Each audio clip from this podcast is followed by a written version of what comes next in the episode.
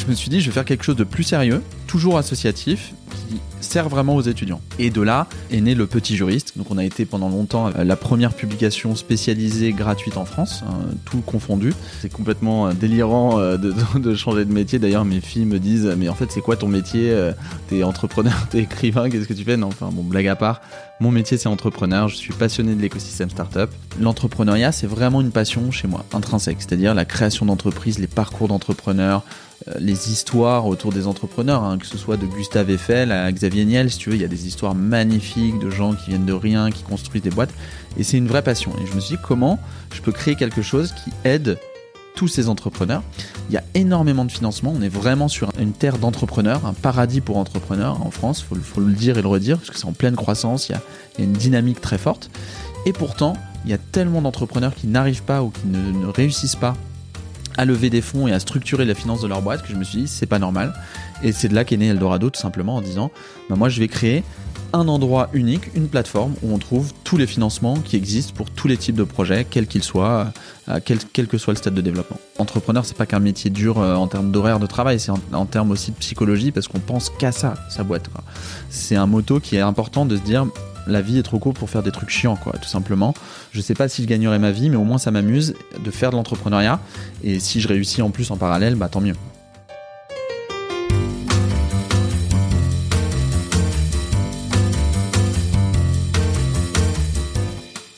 Vous écoutez La Combinaison, le podcast qui part à la rencontre de personnes exceptionnelles qui ont réussi dans leur domaine. Sommes-nous tous égaux face à la réussite? Quel est le making-of la combinaison d'éléments, de rencontres, de succès ou peut-être d'échecs qui ont porté des personnes ordinaires à devenir des entrepreneurs d'exception, des sportifs de haut niveau, des écrivains de renom ou des artistes qui rencontrent le succès? Je suis Frédéric Azoulay, un passionné de podcast depuis plusieurs années et dirigeant d'une entreprise papeo.fr, une imprimerie en ligne réactive pour les professionnels et les revendeurs. D'ailleurs, si vous écoutez cet épisode jusqu'à la fin, je vous offre un code promo pour commander sur notre site. Ces parcours de vie me passionnent, me fascinent et je me suis toujours demandé ce qui faisait la réussite d'une personne. Je sillonne la France pour tenter de répondre à ces questions en rencontrant ces personnalités incroyables. Tous les 9 jours, je vous retrouve et je vous partage ces conversations passionnantes qui j'espère vous inspireront autant que moi. Bonne écoute. Salut Adrien. Salut Frédéric. Alors tu es le CEO et cofondateur d'Eldorado, une plateforme qui a pour but d'aider les startups dans leur financement. C'est bien ça? Exactement. Tu viens de sortir un livre que j'ai lu et que j'ai apprécié, je te l'ai dit. Merci. Euh, obtenez les meilleurs financements pour votre projet, qui agrège pas mal de solutions pour financer. Je crois que tu en dénombres à peu près un millier. Oui. Dans une autre vie, tu as fait, on, va en parler évidemment. Dans une autre vie, tu as fait des études d'avocat sans jamais pratiquer. Exactement. Tu vas nous expliquer tout ça et on va surtout tenter de comprendre la combinaison d'éléments qui t'a amené là où tu es. On va faire un petit clin d'œil à Raph euh, Grieco qui nous a mis en relation qui est un super podcast qui s'appelle Runaway Series sur l'investissement. Avant de dérouler ton parcours, Adrien, je vais te demander de te présenter. Merci Frédéric et bonjour à toutes et tous. Euh, donc, je suis très très content d'être euh, sur la combinaison aujourd'hui. Donc je suis Adrien Chaltiel, je suis euh, père de deux enfants et demi puisque je suis père et beau-père d'une petite fille aussi. Donc mmh. j'ai deux enfants et une petite. on... J'habite à Paris, je suis parisien. J'ai, je suis entrepreneur, donc c'est aussi ce qui nous a rapprochés sur les sujets qu'on a qu'on a déjà évoqués. Je suis maintenant auteur. Alors c'est complètement délirant de, changer de métier. D'ailleurs, mes filles me disent, mais en fait, c'est quoi ton métier euh, T'es entrepreneur, t'es écrivain, qu'est-ce que tu fais? Non, enfin, bon, blague à part. Mon métier, c'est entrepreneur. Je suis passionné de l'écosystème startup. Et, euh, et voilà, donc je suis très content d'être là. Alors, on le précise, on est à Station F, donc dans le temple de la, de la startup. C'est magnifique. Je posterai quelques photos. Avant qu'on parle de ton parcours, euh, pourquoi tu t'es installé à Station F? Ah, c'est une bonne question. En fait, euh, ça fait très longtemps qu'on, dès même la naissance de, mm. Station F, on est, on est très proche de, de Roxane, euh, de, de Xavier Niel et, et, même Jean de Kima, etc. On a euh, tout, tout de suite été vraiment très attiré par ce lieu qui a deux caractéristiques énormes. Le premier, bah, c'est que c'est gigantesque. Quand on rentre, on ne se rend pas compte, mais il y a plus de 800, voire même plus startups qui viennent tous les ans, des milliers de partenaires et, et, et, prestataires, etc. Et l'autre chose, c'est que c'est un, un, lieu qui a, dégage une très grosse énergie, une très grande énergie. Je trouve que c'est vraiment important euh, quand on démarre un projet ou quand on accompagne des entrepreneurs, c'est d'être énergisé. Et je trouvais que ce lieu correspondait bien à l'ADN d'Eldorado. Donc nous, on a eu nos bureaux pendant, on a fait un peu tout. On a fait un, espace de travail collaboratif, euh, pépinière, incubateur, etc. On a eu nos bureaux pendant deux ans dans le sentier euh, rue d'Aboukir. Et au moment du confinement, j'ai euh, j'ai pris euh, la décision de rendre les bureaux qu'on avait pour passer en full remote comme on dit dans l'écosystème donc en 100% mmh. télétravail avec euh, nos équipes. On est une vingtaine. Et après un an et quelques on s'est dit bah ce serait bien aussi de trouver un endroit pour se retrouver. C'est là que est revenu sur le sujet sur la table bah, Station F. Et on a on a pris nos bureaux ici et qui sont vraiment vraiment super. On travaille deux jours par semaine ici et trois jours en télétravail chez Eldorado. Ok. On va on va rembobiner euh, T'es né où à Paris aussi? Parisien, c'est pure chose. Euh, non, euh, en, en, banlieue parisienne, à côté de Saint-Germain-en-Laye, pour ceux qui connaissent. Ah oui, j'ai passé une enfance au Vésiné, c'est pas très loin. voilà, c'est ça. Quel genre d'enfance t'as eu? J'ai eu une enfance heureuse, on va dire, euh, plutôt privilégiée. Euh, j'ai de la chance, j'ai trois frères et sœurs, donc on est une famille de quatre, avec des parents très présents et aimants et, et ouverts à tout ce qu'on veut faire. On est quatre frères et sœurs assez différents, avec des parcours différents, et en école publique, quelque chose, on va dire entre guillemets assez classique. Je sais pas ce que si ça va parler aux gens, mais c'est une chance que j'ai une enfance plutôt très heureuse, encore une fois, et bien accompagnée par mes proches. Et puis je suis allé à Paris euh, au moment de, la fac pour prendre euh, mon indépendance justement de, de, cette villa et puis de de, euh, de mes parents tout simplement. Hein. Quand on a 18 ans, on a envie de partir. Mmh. Et, et donc je suis devenu parisien au moment de la, de, la fac en fait. Ils faisaient quoi tes parents? Mon père était dirigeant, donc ils sont tous les deux retraités. Mmh. Il était dirigeant d'entreprise dans, dans l'univers de la défense, donc Dassault, Thales, etc. Et, et, et, a fait une carrière très longue euh, dans euh, que deux entreprises ou trois qu'il a connues dans sa carrière. Donc euh, c'était c'est un peu différent de la génération d'aujourd'hui. Et ma mère est en dirigeant, tu veux pas dire patron, au, au, placé dans ce genre de groupe. Ouais, exactement, exactement. Et et ma mère est institutrice. Elle était mmh. institutrice pendant toute sa carrière aussi. donc on avait une, une, maîtresse aussi à la maison quand on était enfant. C'était super.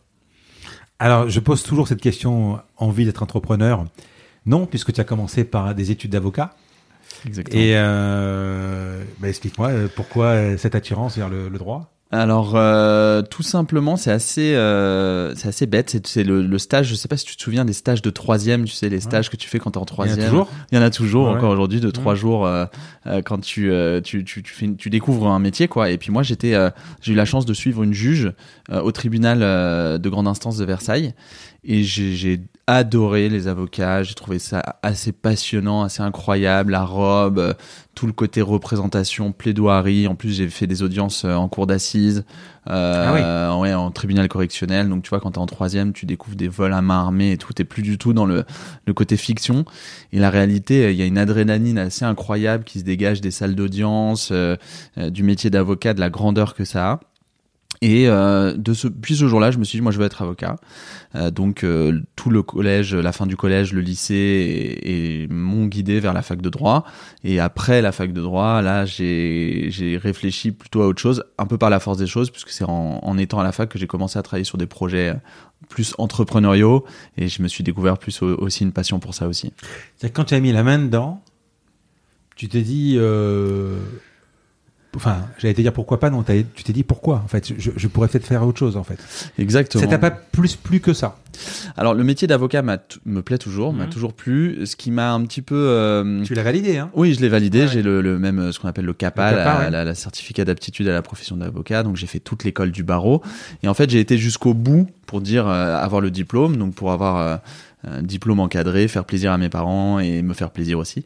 Mais euh, j'avais déjà tellement mis les pieds dans l'entrepreneuriat, dans l'engrenage euh, de l'adrénaline. Là aussi, je te parlais d'adrénaline avocat, mais aussi entrepreneuriaux, euh, des projets, de la passion que tu as de rencontrer des gens, etc. Que au moment de choisir, soit une carrière d'avocat, soit bah, partir avec son, son métier d'entrepreneur, j'ai choisi l'entrepreneuriat à ce moment-là. Et euh, euh, je, l'ai aussi fait parce que j'ai eu des, expériences qui m'ont pas plu en, stage. Tu sais, tu fais beaucoup de stages à la fin de, tes études d'avocat. Moi, j'en faisais toujours. J'ai pas été euh, emporté ou inspiré par euh, des avocats avec qui j'ai travaillé. J'ai trouvé que c'était un métier assez dur. Bon, j'étais en, univers de droit des affaires, hein, donc assez assez tendu, on va dire, en termes de d'horaire, etc. Et j'ai pas été porté ni inspiré. Et à côté, j'avais cette inspiration entrepreneuriale qui me tirait aussi très fort. Donc euh, le choix s'est imposé assez naturellement. Ouais, j'en parle dans l'épisode qui est juste en ce moment avec euh, Romain Paillard du Wagon, qui lui a été euh, a fait comme toi, même cheminement, mais mis à part que lui, il a fait droit des affaires, enfin, il, a, il a professé, hein, droit des affaires et, et pénal après, où en plus il y avait ce côté que tu as vu en troisième, ce côté un peu théâtral du pénal qui est, qui est super agréable. Mais d'un autre côté, ce que tu viens de, di- de dire, euh, c'est que bah, il faut rédiger, il faut faire les conclusions, il faut travailler tard le soir, il faut gagner sa vie parce que c'est compliqué quand même. C'est un métier. euh, Enfin, il y a. Ouais. Moi, je, je le dis d'ailleurs dans l'épisode précédent. Là, euh, mon, mon avocat euh, à Marseille me dit, euh, même pour gagner 1500 euros, il faut y aller quand même. hein. Ouais, c'est sûr. quoi. Ouais, ouais. Donc après, ça dépend. Ça dépend si tu es euh, où tu rentres. hein. Tu es diplômé. Tu me dis, euh, j'ai côtoyé ce métier de l'entrepreneuriat. Ouais. Qu'est-ce que ça veut dire et qu'est-ce que tu as fait pour côtoyer ce métier? Bah en fait, à, l'époque même, ça fait un petit peu vieux de dire ça, mais euh, on va dire dans les entre 2008 2012, on est vraiment à la naissance de l'écosystème startup. C'est-à-dire qu'il y a, on parle très peu d'entrepreneurs. euh, ceux qui, euh, dont on parle, c'est Jacques-Antoine Granjon, euh, Marc Simontini, et Xavier Niel. Ça se Mm. résume à ça. C'est une une de challenge par an et un reportage sur TF1 par an, en- Ouais, ouais, grosso modo. Donc, donc en fait, on tombe dessus sans savoir trop ce que c'est. Euh, moi, j'ai commencé par l'associatif. Beaucoup d'entrepreneurs, d'ailleurs, euh, viennent un peu de ce secteur-là, euh, associatif, plutôt festif, étudiant. J'étais président du, BDE de, de ma fac et on organisait des soirées, des week-ends, des week-ends au ski, des, des semaines au ski, etc. Donc, il y avait tout un côté managérial, gérer des bénévoles, répartir des rôles, s'inscrire bah, dans, un, dans un but collectif.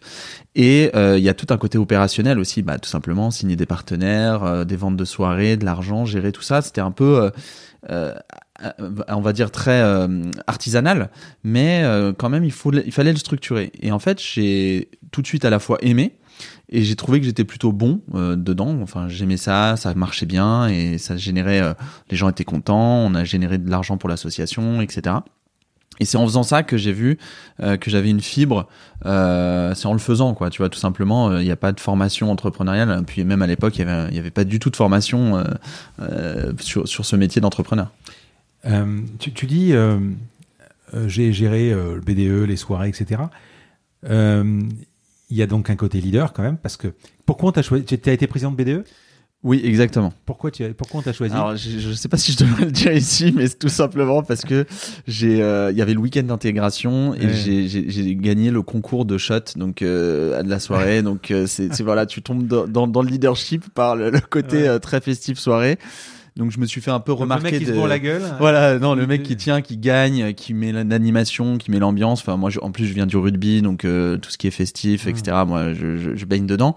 Et, euh, et le, ce faisant, je me suis fait remarquer un peu de l'association euh, parce que j'ai tout de suite euh, euh, fait un peu le, le, le foufou, euh, tout en ayant plein d'idées. Euh, et donc l'équipe avant moi me dit à lui euh, ce serait bien qu'il qu'il joigne le bureau euh, qu'il vienne euh, avec nous euh, qu'il participe un peu plus etc et en fait euh, bah, je l'ai fait complètement jusqu'à ce qu'un jour il y ait une, une élection du nouveau bureau et moi je dis bah, moi je, je veux bien prendre le relais et avec une équipe hein, continuer progresser faire d'autres choses etc donc, tu avais, quand même, tu avais quand même le côté cool du mec qui, qui, qui, qui s'amuse, qui sait faire la fête, et tu avais ce côté euh, qui est libre, quoi, qui, euh, le, mec qui, le mec qui fait des trucs quand même. Exactement, exactement. Euh, bah, quand même, hein, gérer une asso, je crois qu'on avait euh, environ 130 000 euros de budget quand même à, à l'année entre les recettes et les dépenses. On, on fait pas de bénéfices parce que c'est un format associatif. Mais ouais, c'est quand même quelque chose. Quoi. Il y a, il y a des tableaux, du suivi, de la répartition, des réunions récurrentes, etc. Donc on fait pas que des concours de chat. Mais mais c'est comme ça que j'ai vu qu'il y avait plein de choses possibles grâce à, à- au travail collaboratif et c'est ce qui m'a passionné ouais, dès le début. Et là, donc, on était en, en école d'avocat. hein. Exactement, à la fac de droit à Assas, euh, Mhm. donc euh, Paris 2, Panthéon Assas, euh, rue d'Assas à Paris, à côté du Panthéon, et avec tout ce qu'il y a de génial quand on est étudiant, pas trop de cours à la fac de droit, beaucoup d'exigences quand même, parce que c'est dur les, les études de droit, hein, c'est beaucoup de par cœur, donc il faut quand même beaucoup de travailler. Et, et tout le côté justement, bah, qu'est-ce que je fais à côté? L'associatif m'a tendu les bras et voilà, je l'ai serré très fort. Ok. Et donc, ensuite Et ben ensuite, j'ai arrêté de le serrer très fort puisque j'ai redoublé ma première année à force de, de travailler euh, Et de shot pas- ouais, voilà, et de shot. Donc je me suis dit. euh, alors c'est- marrant parce que c'est la naissance de ce premier vrai grand projet entrepreneurial pour moi parce qu'avant bon c'était de la- de l'associatif étudiant j'étais euh, l'été euh, avec un de mes meilleurs amis à la montagne et puis on c'était en 2008 euh, au Mhm. moment de l'élection de Barack Obama et il y avait un article de lui disant euh, euh, ça, ça a été le premier président noir de la Harvard Law Review, donc euh, la revue étudiante des étudiants de, de- D'Harvard. en droit, puisqu'il était aussi euh, juriste de formation. Mhm. Et, euh, et je me suis dit tiens c'est marrant, nous on n'a pas de euh, Assas ou de Sorbonne ou de Nanterre ou de ou, whatever euh, Law Review. Et donc je me suis dit je, le review. c'est une, une revue juridique faite par les étudiants pour les étudiants. Donc en fait, un, un outil euh, qui permet aux étudiants de s'exprimer sur de l'actualité juridique, euh, partager, euh, mettre un peu euh, en avant leur plume, etc. pour d'autres étudiants. Donc tout simplement un journal étudiant, mais fait par les étudiants, euh, comme il en existe dans les facs anglo-saxonnes, etc. Mais, mais euh, excuse-moi, je t'interromps, je, Je t'en je vais te laisser continuer. Euh, évidemment, on est en 2008 à peu près. Euh, Aujourd'hui, ça aurait pu euh, exister parce que ce que tu me décris là, c'est presque un forum en fait. Alors il y avait des forums d'entraide à l'époque, mais à l'époque, encore une fois, ça fait bizarre de dire toujours à l'époque, mais Ouais. en 2008, il y avait pas Facebook, quoi. Euh, On commençait à peine à rentrer Ouais. dans Facebook. Ouais, L'iPhone avait un an. Euh, là, L'iPhone avait un an, donc t'imagines, euh, tout ce qui est sur Internet de, de collaboratif n'est pas dans l'essence même des Mhm. personnes. Donc c'est, tu vas à la fac, tu fais tes cours, tu as des groupes de travail, vous vous appelez pour aller à la bibliothèque en commun, et après tout ce qui est à côté, il n'y a pas trop de caisse de résonance. Surtout à la fac de droit, c'est assez, euh, il y, a, y a plusieurs populations, mais la majeure quand même, c'est très studieux. Euh, On y va, on bosse, on rentre, etc.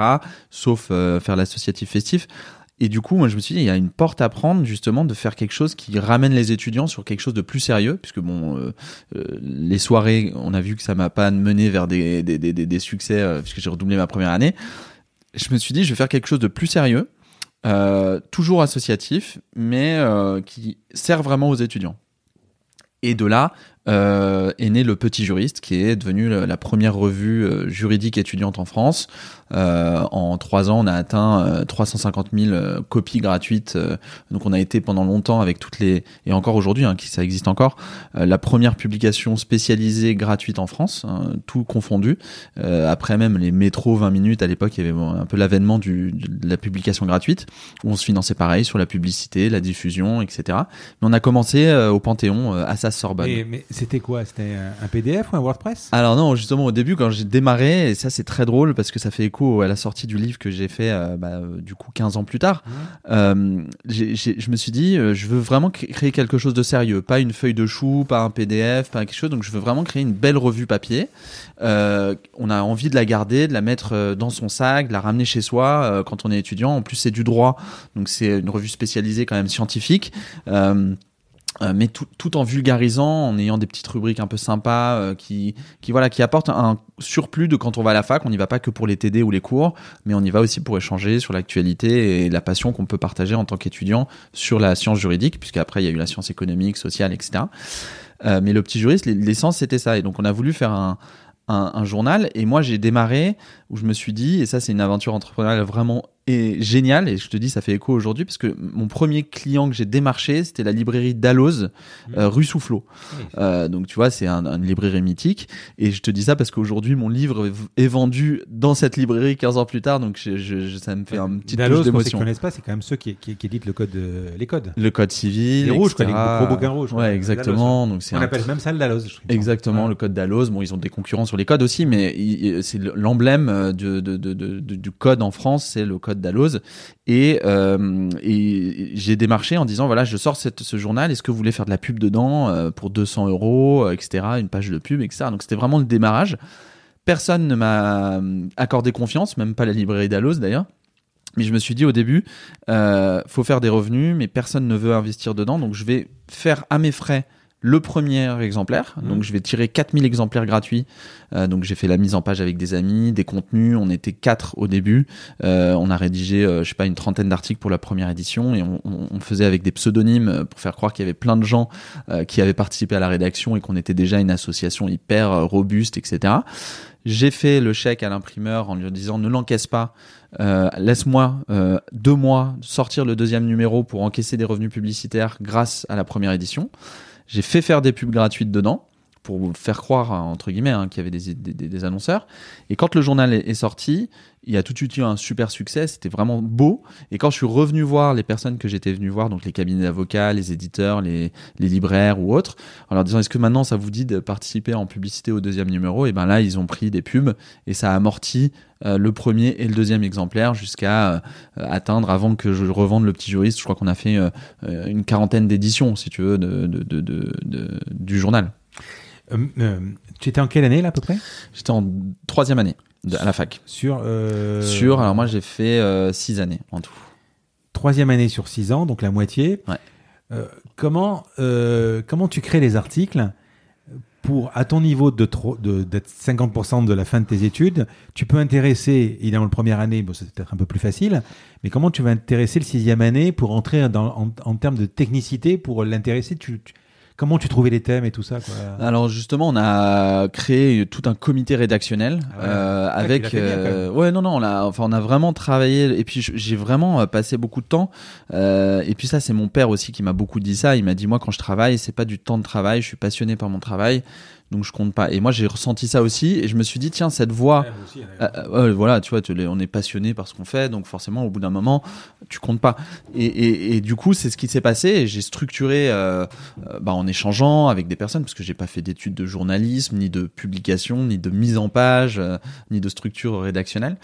Mais c'est euh, et c'est un beau message aussi de le dire pour les personnes qui voudraient peut-être entreprendre, qui nous écoutent. Mais euh, tout est possible quelque part. C'est euh, on veut faire des podcasts, faut s'acheter deux micros. On veut faire euh, tourner un film, on s'achète une caméra. Bon, ça, reste un peu facile de dire ça, mais c'est vrai aussi. C'est-à-dire que sans se lancer, on sait pas si on est capable ou quoi. Et c'est un peu ce qui, m'est arrivé où je suis tombé dans l'édition, qui est un, milieu comme un autre où il faut apprendre les codes, etc. Et en faisant, on a, fait un comité rédactionnel qui balaye toutes les études de droit, donc de la première au moins à la cinquième année, avec des thèmes qu'on choisissait qui étaient plutôt génériques, c'est-à-dire que tout le monde pouvait lire, même un étudiant première année pourrait lire euh, des choses assez spécifiques sur le, le droit fiscal, la, la nouvelle loi de finances, tu vois.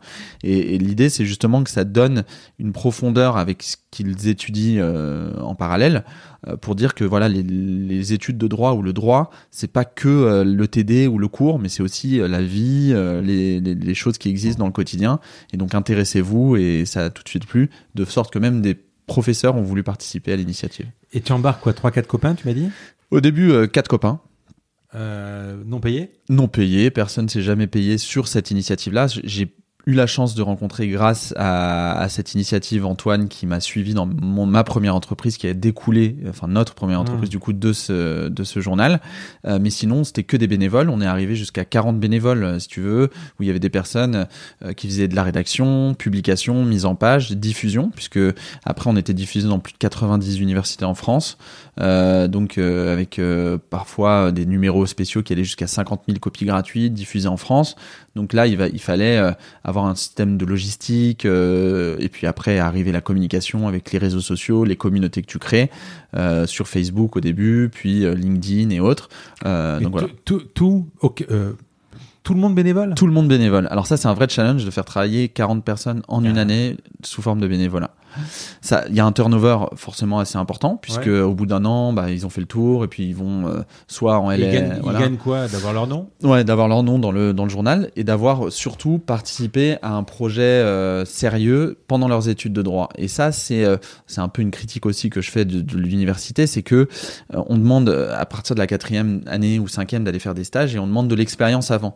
Sauf qu'il y a beaucoup de personnes qui ont pas de réseau, pas de connexion, pas de possibilité tout simplement de faire des stages euh, autres que euh, travailler en restauration l'été ou, euh, autre. Et du coup, euh, ça a été, et ça l'est encore, parce que ça existe encore, une initiative qui a permis à faire travailler des étudiants de manière sérieuse sur un projet sérieux pour le mettre dans leur CV en disant j'ai participé à ça. Et c'est ça qu'attendaient les bénévoles. Tu me disais tout à l'heure, j'ai fait attendre l'imprimeur. Euh, la deuxième fois, euh, les, les bénéfices, façon, les, les pubs que j'ai vendus sur le deuxième numéro ont payé le deuxième et le premier. Donc, c'est-à-dire que le troisième, il commence à faire du chiffre d'affaires, le quatrième, etc. Donc, tu, tu faisais quand même du pognon. Ouais, c'est-à-dire que. Et tu en faisais quoi? Parce que tu le. Même si tu me dis c'est une association, mais tu en faisais quoi du pognon? Non, en fait, plus on faisait de l'argent, plus on tirait d'exemplaires. Donc en fait, on, a- on essayait d'arriver à, l'équilibre. Donc, même Euh, toi, tu étais bénévole. Oui, même moi j'étais bénévole, j'ai jamais gagné de l'argent. La seule chose qu'on a gagné, c'est d'organiser euh, deux trois soirées sympas euh, euh, avec les, les bénévoles de l'année. Enfin, tu vois, des, des, des choses comme ça. Euh, mais j'y ai tiré aucun revenu financier, en tout cas. Euh, des, des profits euh, pour ma carrière, euh, plein, mais pas de revenus financiers. Euh, J'étais d'ailleurs barman à l'époque euh, pendant euh, pendant cinq ans à la fac de droit. J'ai été barman dans des cafés à Paris. Donc Ouais. tu me disais, on est, on, on est à peu près dans 90 uni- euh, universités. Tu, tu, tu élargis du, au droit? Après le droit? Ou Tu fais que du droit? En fait, on a élargi. Et c'est là aussi que j'ai vu, j'avais l'appétence de vouloir faire plus grand toujours, tu vois, un peu, Mm. hum, comment, ouais, c'est quoi la prochaine étape? Et très vite, il y a des étudiants en sciences économiques et sociales à la fac, qui sont souvent des mêmes facs, euh, qui nous ont dit, bah, pourquoi il n'y a pas de journaux spécialisés pour nous? Et là, on a créé euh, le petit frère, euh, le petit journal euh, de l'économie, puis petit journal sciences sociales, etc. Et donc, on a créé plusieurs euh, éditions. Ouais. Et après, on a créé en parallèle de ces éditions, donc une version web. Le site web a été créé. D'ailleurs, c'est Antoine, quand il nous a rejoint, qui a pris l'initiative de créer un site web, etc., avec les outils existants et les réseaux sociaux. Et puis derrière, on a sorti toute une série de guides, donc le guide de l'étudiant en droit, le guide des formations juridiques, etc., qui ont fait qu'en fait, on a créé un panel d'éditions. On avait une quinzaine d'éditions, euh, papier et web, euh, avec des audiences euh, qui permettaient bah, de vendre à la fois du publication papier puis du digital, faire des partenariats annuels. Au début, c'était euh, 1000 euros la page de pub que j'all- j'allais voir des cabinets d'avocats, Ernst Young, Freshfields, des gros cabinets ou autres, et des gros éditeurs, bah, Dalloz, euh, LexisNexis, euh, euh, Lamy, etc.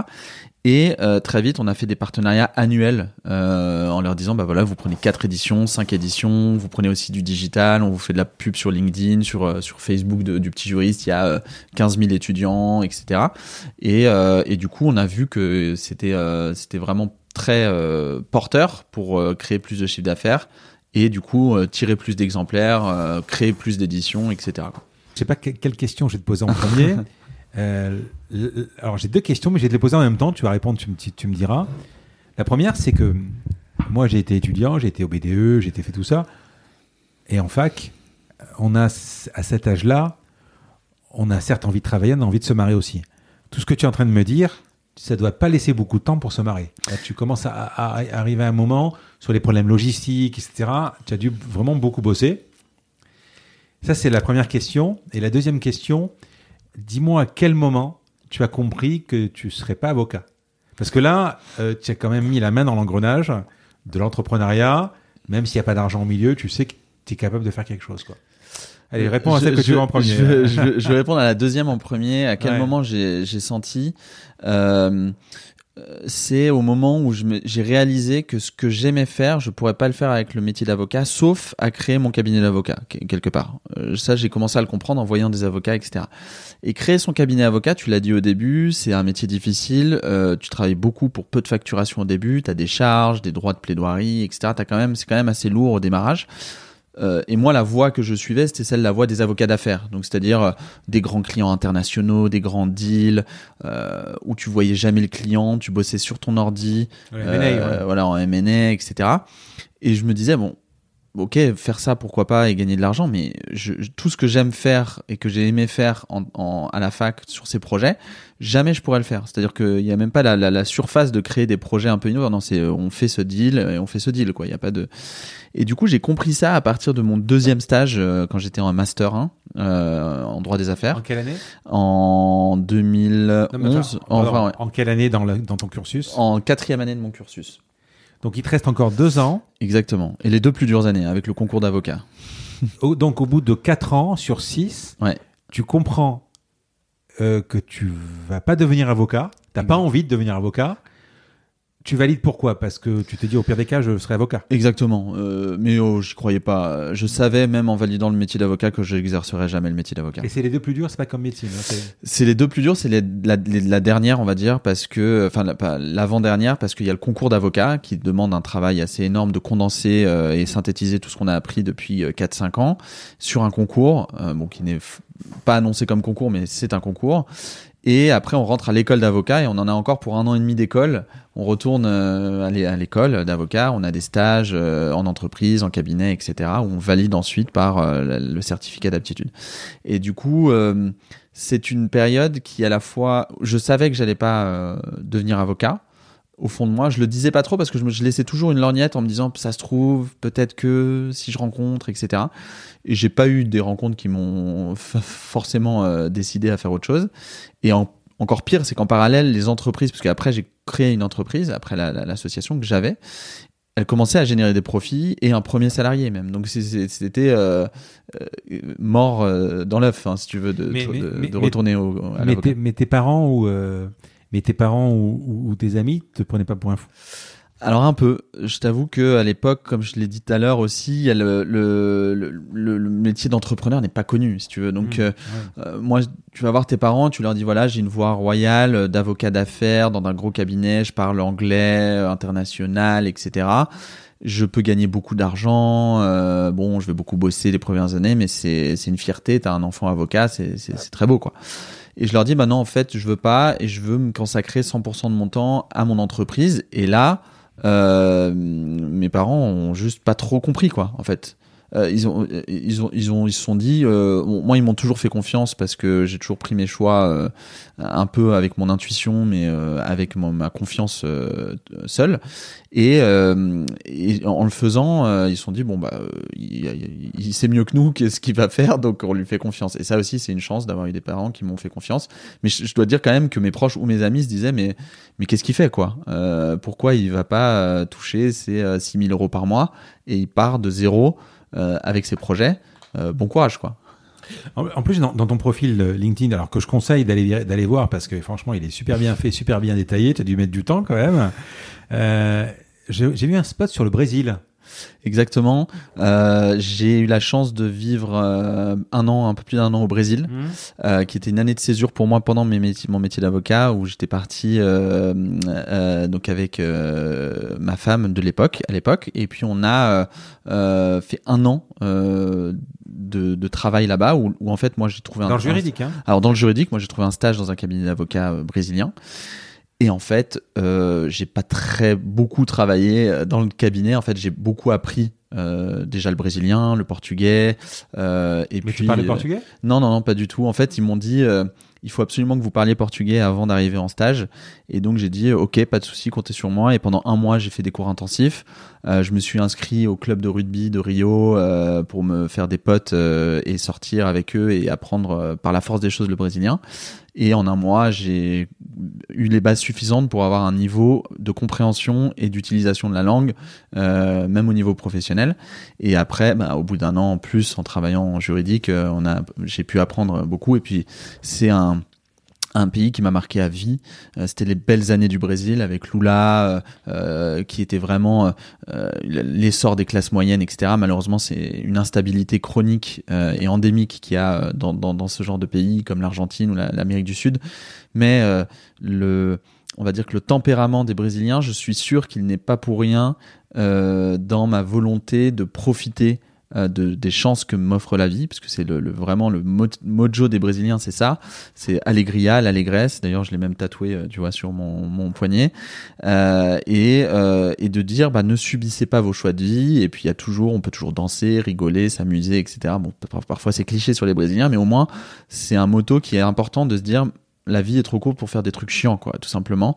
Donc, ça, ça m'a peut-être aidé à faire mon choix de dire bah je sais pas si je ma vie mais au moins ça m'amuse de faire de l'entrepreneuriat. Et si je réussis en plus en parallèle bah tant mieux euh, logiquement ça donc tu as dû aller au Brésil avant de créer le petit juriste Euh, non, je l'avais déjà créé euh, dans la dans la temporalité. Je l'avais déjà créé et je l'ai géré pendant un an à distance. Ah oui. Euh, donc, euh, je travaillais à la fac. Bon, la- l'avantage du Brésil, c'est qu'il y a assez peu de décalage, c'est entre 3 et 5 heures en fonction des Ouais. saisons. Euh, et en plus, pire Ah oui. que ça, c'est qu'en parallèle, je crée ma première boîte, en plus de travailler euh, dans le cabinet. Et euh, je te rassure, hein, je gardais du temps pour euh, profiter de, de, de, de la fête au Brésil qui est assez incroyable. Dans quelle ville tu Rio Rio donc euh, le temple de, de la samba, etc. Donc euh, euh, du carnaval et autres. Et je, je, je montais ma première boîte aussi en parallèle avec mes associés qui étaient à distance. Donc c'était un travail Une préparatoire. boîte de quoi? Ah bah c'était la, la continuité du petit juriste, c'était carrière juridique, donc un site d'emploi pour euh, les étudiants et les professions juridiques, euh, qui est devenu beaucoup plus gros que ce qu'on espérait même au début, mais qui était tout simplement de la continuité, un mix d'idées où on voyait que la page la plus visitée de notre site euh, étudiant le petit juriste, c'était la page stage emploi. On s'est dit c'est pas normal, il n'y a pas de, de site. euh, donc comme tout entrepreneur et puis que tu as eu aussi beaucoup dans le podcast, c'est ça part d'une frustration quoi, la création d'une entreprise ou d'un projet. L'idée, elle parle d'un manque que constate une personne, un entrepreneur, il se dit bah moi je, je, je supporte pas ce manque et je veux le résoudre. Et c'est un peu ça qui s'est fait avec euh, le, site d'emploi. Et quand je pars au Brésil, je dis à mes, associés qui travaillaient un peu sur le petit juriste, donc on a choisi de s'associer et on s'est dit allez nous on résout ce problème-là. Cette fois on fait pas une asso parce qu'on veut gagner de l'argent potentiellement. Euh, et on crée une, société et on va faire ci, on va faire ça, on va mettre tel argent, etc. Donc, et ça, c'était pendant que j'étais au Brésil. Et quand je suis rentré, j'ai pris la direction du coup euh, du lancement du projet dans la continuité du petit juriste qui était une Mais qu'est-ce que tu amené de plus qu'un site classique d'emploi? Alors, ce, que, ce qui était important, c'était qu'à l'époque, aussi, ça fait plein de fois que je le dis, mais c'est c'est qu'il y avait euh, les sites d'emploi, c'était euh, Cadre Emploi et euh, Figaro Classify et voilà de- des grands sites Monster, etc. Mais des grands grands sites. Et il n'y avait pas de site spécialisé dans plusieurs domaines et c'était l'essor un peu de la spécialisation des services et même des marketplaces aussi au démarrage. Et les job boards ont, ont connu ça. Et nous, on a connu ça avec les job boards. Et notre, le grand plus premier qu'on apportait, c'est qu'on était spécialisé dans le droit. Après, donc on a, on a sorti pareil, hein, les petits frères, euh, carrière économique, euh, carrière in law à l'international, etc. Donc on a sorti les, euh, les job boards dans plusieurs secteurs. Qu'est-ce que tu appelles job board? Euh, site d'emploi. Donc job board, site d'emploi. Euh, euh, tout simplement, donc site de recrutement aussi, on dit en, français. Et en fait, on apportait en plus d'être spécialisé dans le secteur, donc euh, d'avoir euh, les niches. Quand on est dans une niche, c'est que on a le défaut d'avoir que la niche, mais on a l'avantage de pouvoir vraiment se concentrer sur elle. Et ça, c'est un pour un site d'emploi, c'est hyper important. Et l'autre avantage qu'on faisait, c'est qu'on commençait, on a commencé à capter, puisque nous, on était dans dans, dans la cible juridique, donc les avocats, euh, experts euh, euh, juridiques, euh, les, les, les juristes d'entreprise, c'est des clients solvables et qui avaient tous le même problème, c'est la marque employeur était inexistante. Donc on a créé aussi plein d'outils pour leur permettre de faire de la marque employeur, c'est-à-dire de communiquer sur ce qu'ils font, comment ils sont, etc. En plus d'avoir des, des, des- de payer pour euh, envoyer des annonces d'emploi, ils payaient aussi pour avoir des pages du site euh, expliquant comment ça, on travaille Ouais. chez eux, etc. ce que, ce que tu veux dire, c'est quand je suis stagiaire ou, euh, ou je cherche un job, je travaille chez un avocat, je travaille chez un avocat. Ouais. Peu importe l'avocat, euh, toi, tu voulais identifier l'avocat. euh, Exactement. D'accord. Ok, et je euh, d'ailleurs, parler avec toi, ça me fait écho avec le, le- le Eldorado même aujourd'hui. C'est-à-dire qu'à l'époque, un étudiant en droit était incapable de dire la différence entre un cabinet ou l'autre. Parce que la fac de droit ne forme pas à ça. Euh, La fac de droit forme aux connaissances juridiques. Et c'est un défaut de la fac de droit, c'est qu'elle forme pas à la professionnalisation et à l'aspect professionnel. Et du coup, moi, je voulais combler ce trou en disant, mais c'est pas possible de pas connaître. Euh, Il y a euh, énormément de cabinets différents et c'est pas normal de pas connaître, quoi. Et donc, c'est pour ça qu'on a créé Carrière Juridique. Jusqu'où tu montes ta mayonnaise? Alors on monte la mayonnaise euh, assez loin euh, au final euh, avec euh, beaucoup de mix d'idées, c'est-à-dire qu'on s'est dit bien tiens on lance ça, on lance ce projet, tiens il y a ce client, Euh, tu vois par exemple je te donne un exemple, c'est euh, euh, on a créé la plus grosse communauté d'étudiants juridiques en France et même euh, en Europe francophone puisqu'on avait Belgique, Luxembourg, etc. Et là, j'ai un rendez-vous avec euh, le dean, donc euh, c'est le, le, le, le directeur de la formation de, de l'université de Berkeley, qui fait partie du Magic Circle, donc c'est euh, les plus grandes universités euh, anglo-saxonnes. Et il vient et il me dit voilà, nous on cherche des étudiants pour nos formations étrangères, donc c'est c'est les LLM, donc c'est une sorte de MBA euh, mais pour les étudiants en droit. Et ils disent voilà, nous on cherche à promouvoir notre université auprès d'eux. Qu'est-ce que vous proposez? À l'époque, on n'avait pas grand-chose, et je me suis dit bah, on va créer un site pour ces gens-là parce qu'ils ont besoin, ils ont ce besoin, et les étudiants pareil, ils connaissent pas trop la différence entre Cambridge, euh, Harvard et, Berkeley euh, dans leur cursus, et donc nous on va créer le même site qu'on faisait sur les job boards mais sur de la formation. Et donc on a créé des sites de formation. Euh, je te donne cet exemple pour te dire qu'on a fait beaucoup de choses par intuition et mix d'idées. L'avantage, c'est qu'on a touché plein de gens, des communautés, on en a créé, on avait des marques. Des verticales à chaque fois. Quoi. Exactement, comme des verticales avec des besoins, des services, et on faisait tout euh, euh, là aussi de façon artisanale, mais bien organisé, avec des développeurs, euh, des outils de communication bien faits, et on reproduisait ce qu'on avait bien fait dans un écosystème pour le faire dans un autre. Le défaut de ça, c'est que euh, bah, c'est trop éclaté, t'as pas une offre, un, client, etc. C'est euh, le type de, de start-up ou d'entrepreneuriat euh, qui est avec une multitude de services et puis de positionnement, mais avec une logique de niche et de bien travailler sa niche, d'avoir des communautés, des data, etc.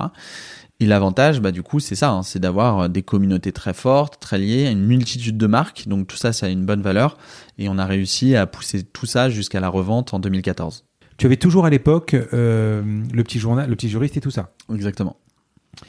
Tu l'avais digitalisé ou c'est toujours le truc euh, Toujours papier et digitalisé. En plus, tu connais le secteur de l'imprimerie, euh, donc non, non. Malheureusement, parce que ouais. tu dis, forcément, ouais. tu perds de l'argent derrière. Ouais, c'est ça. Euh, le format papier avait toujours, et même encore aujourd'hui, hein, j'y crois, il y a même des, des, des, tu vois, il y a Welcome to the Jungle qui sort, euh, qui a sorti un journal il y a, il y a, un an, tu vois, donc ça, euh, j'y croyais beaucoup au format papier et le, le, le digital a des avantages, mais un, un désavantage, c'est que ça se clique en secondes ou en minutes passées, tu vois, sur tes ouvrages ou tes sites, etc. Or, euh, l'aspect papier, euh, bah, c'est un peu intemporel, c'est glissé, c'est dans le, dans le sac, c'est sur la table de nuit, c'est sur sa table, tu le revois, tu refeuillettes, etc. donc, on a toujours voulu garder euh, les, deux, les deux aspects, quoi. Ouais. Oui, non, tu parles, tu parles à un convaincu par le métier, mais c'est vrai que même moi, euh, imprimeur aujourd'hui, bah, tu vois, ton bouquin, par exemple, je l'ai acheté sur Kindle. Parce que, euh, parce que tu surlignes, tu copies-colles, tu, tu as directement Wikipédia ou, ou, euh, ou, peu importe qui peut te, te, te, donner la définition que tu connais pas. Il y a quand même quelques avantages. Et sans compter, alors je sais pas pourquoi en France c'est. Euh, je me souviens plus du prix, euh, mais je pense que entre. Ouais. mais le Kindle, il doit être à 16 euros. Ouais, 14 euros. Ah ouais? Ouais, vraiment moins cher. Mais par contre, c'est c'est bizarre parce que, enfin, c'est encore un, vrai problème, je trouve, parce que sur tes 20 euros, tu dois, tu dois pas gagner énormément. Mais par contre, l'imprimeur, enfin, le, diffuseur, lui, gagne énormément en diffusion, en poste, en imprimerie, en économie. Et euh, cette économie, elle n'est pas répercutée, en fait, sur le.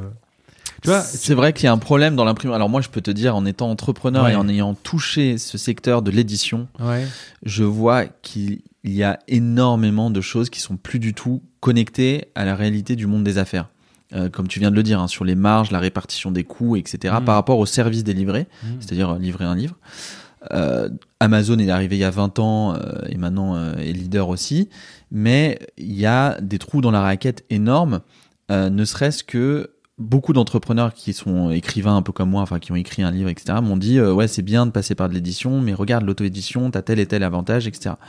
Donc soit on auto-édite, soit on passe par un éditeur. Moi j'ai la chance d'avoir compté sur un super éditeur, un très gros, euh, c'est Vivibert, euh, donc euh, Albin Michel, groupe Albin Michel, donc ils ont beaucoup de moyens. Mais même en ayant beaucoup de moyens, etc., on voit que euh, c'est un secteur qui a vraiment peine à se renouveler sur euh, bah, l'aspect business model, tout simplement. Hein. La vente de livres, le business model n'a pas évolué depuis des années. Et alors il y a les formats numériques hein, maintenant. Et donc on voit qu'il y a des, des trous dans la raquette. Quoi. J'avais reçu euh, euh, Françoise Nissen d'Actes Sud, euh, qui a été ministre évidemment, mais surtout la patronne d'Actes Sud. On en a parlé d'ailleurs dans, l'épisode, c'est un des premiers épisodes que j'ai fait. Tu vois, par exemple, bon, évidemment, elle, elle défend son, son, son, business, qu'elle est éditrice. Mais prenons le cas de la musique. Tu vois, par exemple, le, le, disque CD qu'on achetait 15 euros, on pouvait l'acheter sur iTunes 15 euros aussi à l'époque, mais aujourd'hui, on l'achète 10 euros en illimité. sur Spotify ou voilà. Il y a eu ce truc-là. Alors, je suis pas en train de dire, attention, je suis pas en train de dire qu'il faudrait mettre les bouquins en illimité.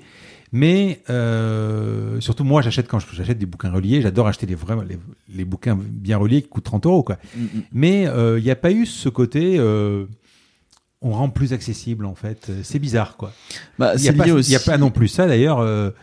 même s'il y a Netflix, il n'y a pas non plus ça au, au, cinéma où tu peux pas acheter, tu peux pas avoir. Enfin, tu vas voir les, ce qu'on te propose, mais tu peux pas acheter n'importe quel film en illimité. Euh, ça. Voilà. Bon, après, le cinéma est. mais ça vaut 3 euh, euros par contre. Ouais. C'est ça. Le film, ça vaut 3 euros. Il n'y a pas ça dans le bouquin. C'est bizarre, quoi. Ouais, c'est vrai, c'est vrai. Alors, le, bon, le cinéma, pour ton exemple, il y a aussi une expérience au cinéma que tu peux pas reproduire.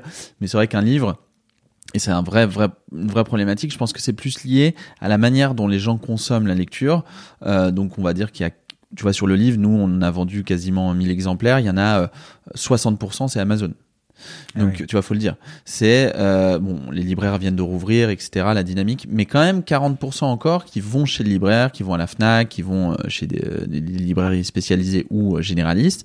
Et donc, le réseau de diffusion fait qu'on a encore besoin de diffuseurs, parce que t'imagines bien que faire sans éditeur un livre et le diffuser comme un éditeur, c'est quasiment impossible. Il faut avoir des commerciaux qui vont voir chaque libraire euh, ou réseau de librairies pour leur dire voilà mettez en avant ce livre, il est super, regardez ça, etc.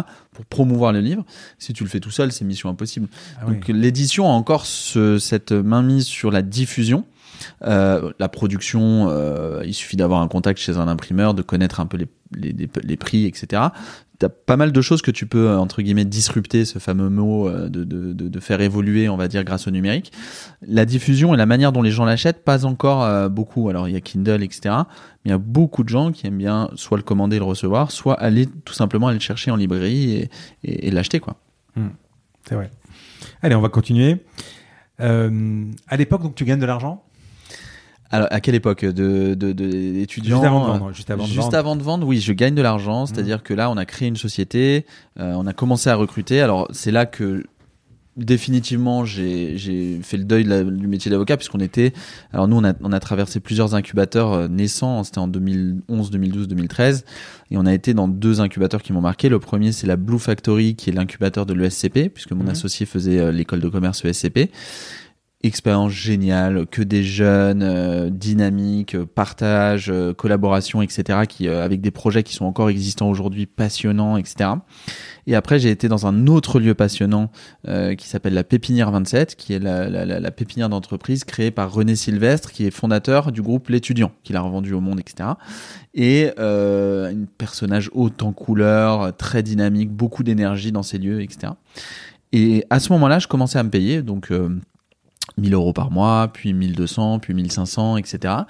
Euh, à faire euh, à la fois euh, des salaires, puis des frais, etc. Pour, enfin, pour voir comment je pouvais faire. Tu bosses beaucoup déjà? Bah, je bossais à temps plein dessus. Donc en fait, en heure. En heure, oula, c'était euh, sans compter. C'est-à-dire que ça peut être 90, 100 heures par semaine, si tu veux. Euh, euh, tant qu'on aime, on ne compte pas ce que je disais tout à l'heure, avec l'idée de se dire, bah, on va faire plus de revenus, je vais mieux me payer, mieux organiser la boîte, ou je vais la revendre peut-être un jour, mais j'avais pas du tout cette idée en tête, quoi.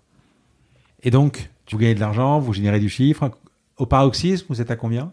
Alors, au paroxysme, on est à presque un million d'euros de chiffre d'affaires. Euh, ah donc euh, on, a, on avait bien grossi entre 800 000 et 1 million d'euros pas rentable parce qu'on investissait beaucoup dans le recrutement et, euh, et l'évolution. On n'a jamais levé des fonds sur cette euh, entreprise-là, sauf euh, des aides BPI et, autres. Pas rentable, ça veut, ça veut, ça veut dire qu'en fin d'année, vous rajoutiez de l'argent personnel? Alors, soit on faisait des mini augmentations de capital, soit en fait, on, c'était un jeu comptable, c'est-à-dire que même si on atteignait la, la rentabilité faciale, c'est-à-dire le, le, ce qu'on appelle l'OPEX, les, les coûts opérationnels étaient couverts par le chiffre d'affaires, on réinvestissait. Euh, soit dans un recrutement pour générer plus de chiffre d'affaires, soit dans des locaux, soit etc. Donc en fait, on était quasiment rentable, si tu veux. Euh, après, on investissait beaucoup pour continuer à croître. Et donc, tu euh, jusqu'en 2014. Exactement. Et ensuite, tu revends? Exactement, j'ai la chance de rencontrer sur un événement une personne qui est le dirigeant d'un groupe de médias euh, qui s'appelle euh, Leaders League, euh, donc un groupe qui édite un magazine qui s'appelle Decider Magazine, donc presse spécialisée, professionnelle avec des classements d'avocats, d'experts comptables, de juristes, etc. Donc une entreprise média et de classement qui était très très vieille entre guillemets dans l'âme, c'est-à-dire très peu digitalisée. Euh, vieillotte. Ouais, très vieillotte, PME un peu euh, ronflante. C'est euh, à l'époque il y avait une cinquantaine de, de collaborateurs, mais logique média papier et événementiel, donc deux secteurs qui étaient très peu digitalisés, avec la logique de se dire, bah moi, je, on, a, on a très bien matché avec le fondateur qui m'a dit, moi, je veux bien racheter les entreprises, les, les filialiser, euh, te laisser dans la direction de ces filiales pour continuer à les doper, les développer, et joindre le groupe dans son ensemble pour devenir euh, directeur général et euh, notamment directeur du digital pour digitaliser toute l'activité, ce que j'ai fait pendant trois ans. On est passé jusqu'à 150 salariés, où là c'était un groupe qui faisait entre 12 et, 15 millions d'euros de chiffre d'affaires quand je l'ai quitté et qui a, vraiment digitalisé son activité centrale, même si ça reste un défi pour continuer pour, pour eux.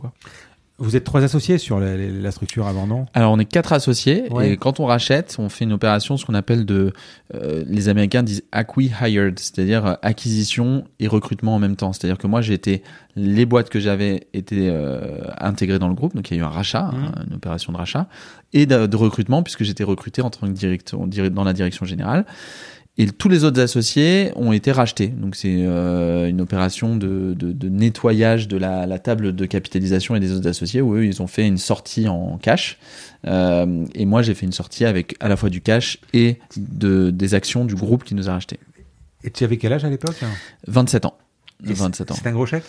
Alors c'est pas euh, à 27 ans c'est un gros chèque. Mmh. Euh, déjà euh, revendre euh, quel qu'elle soit. Euh, ah, non je communique pas. Enfin si on peut dire que c'est une fois le chiffre d'affaires le, le, montant du rachat, mais qu'il y a une partie en cash et une partie en échange d'actions.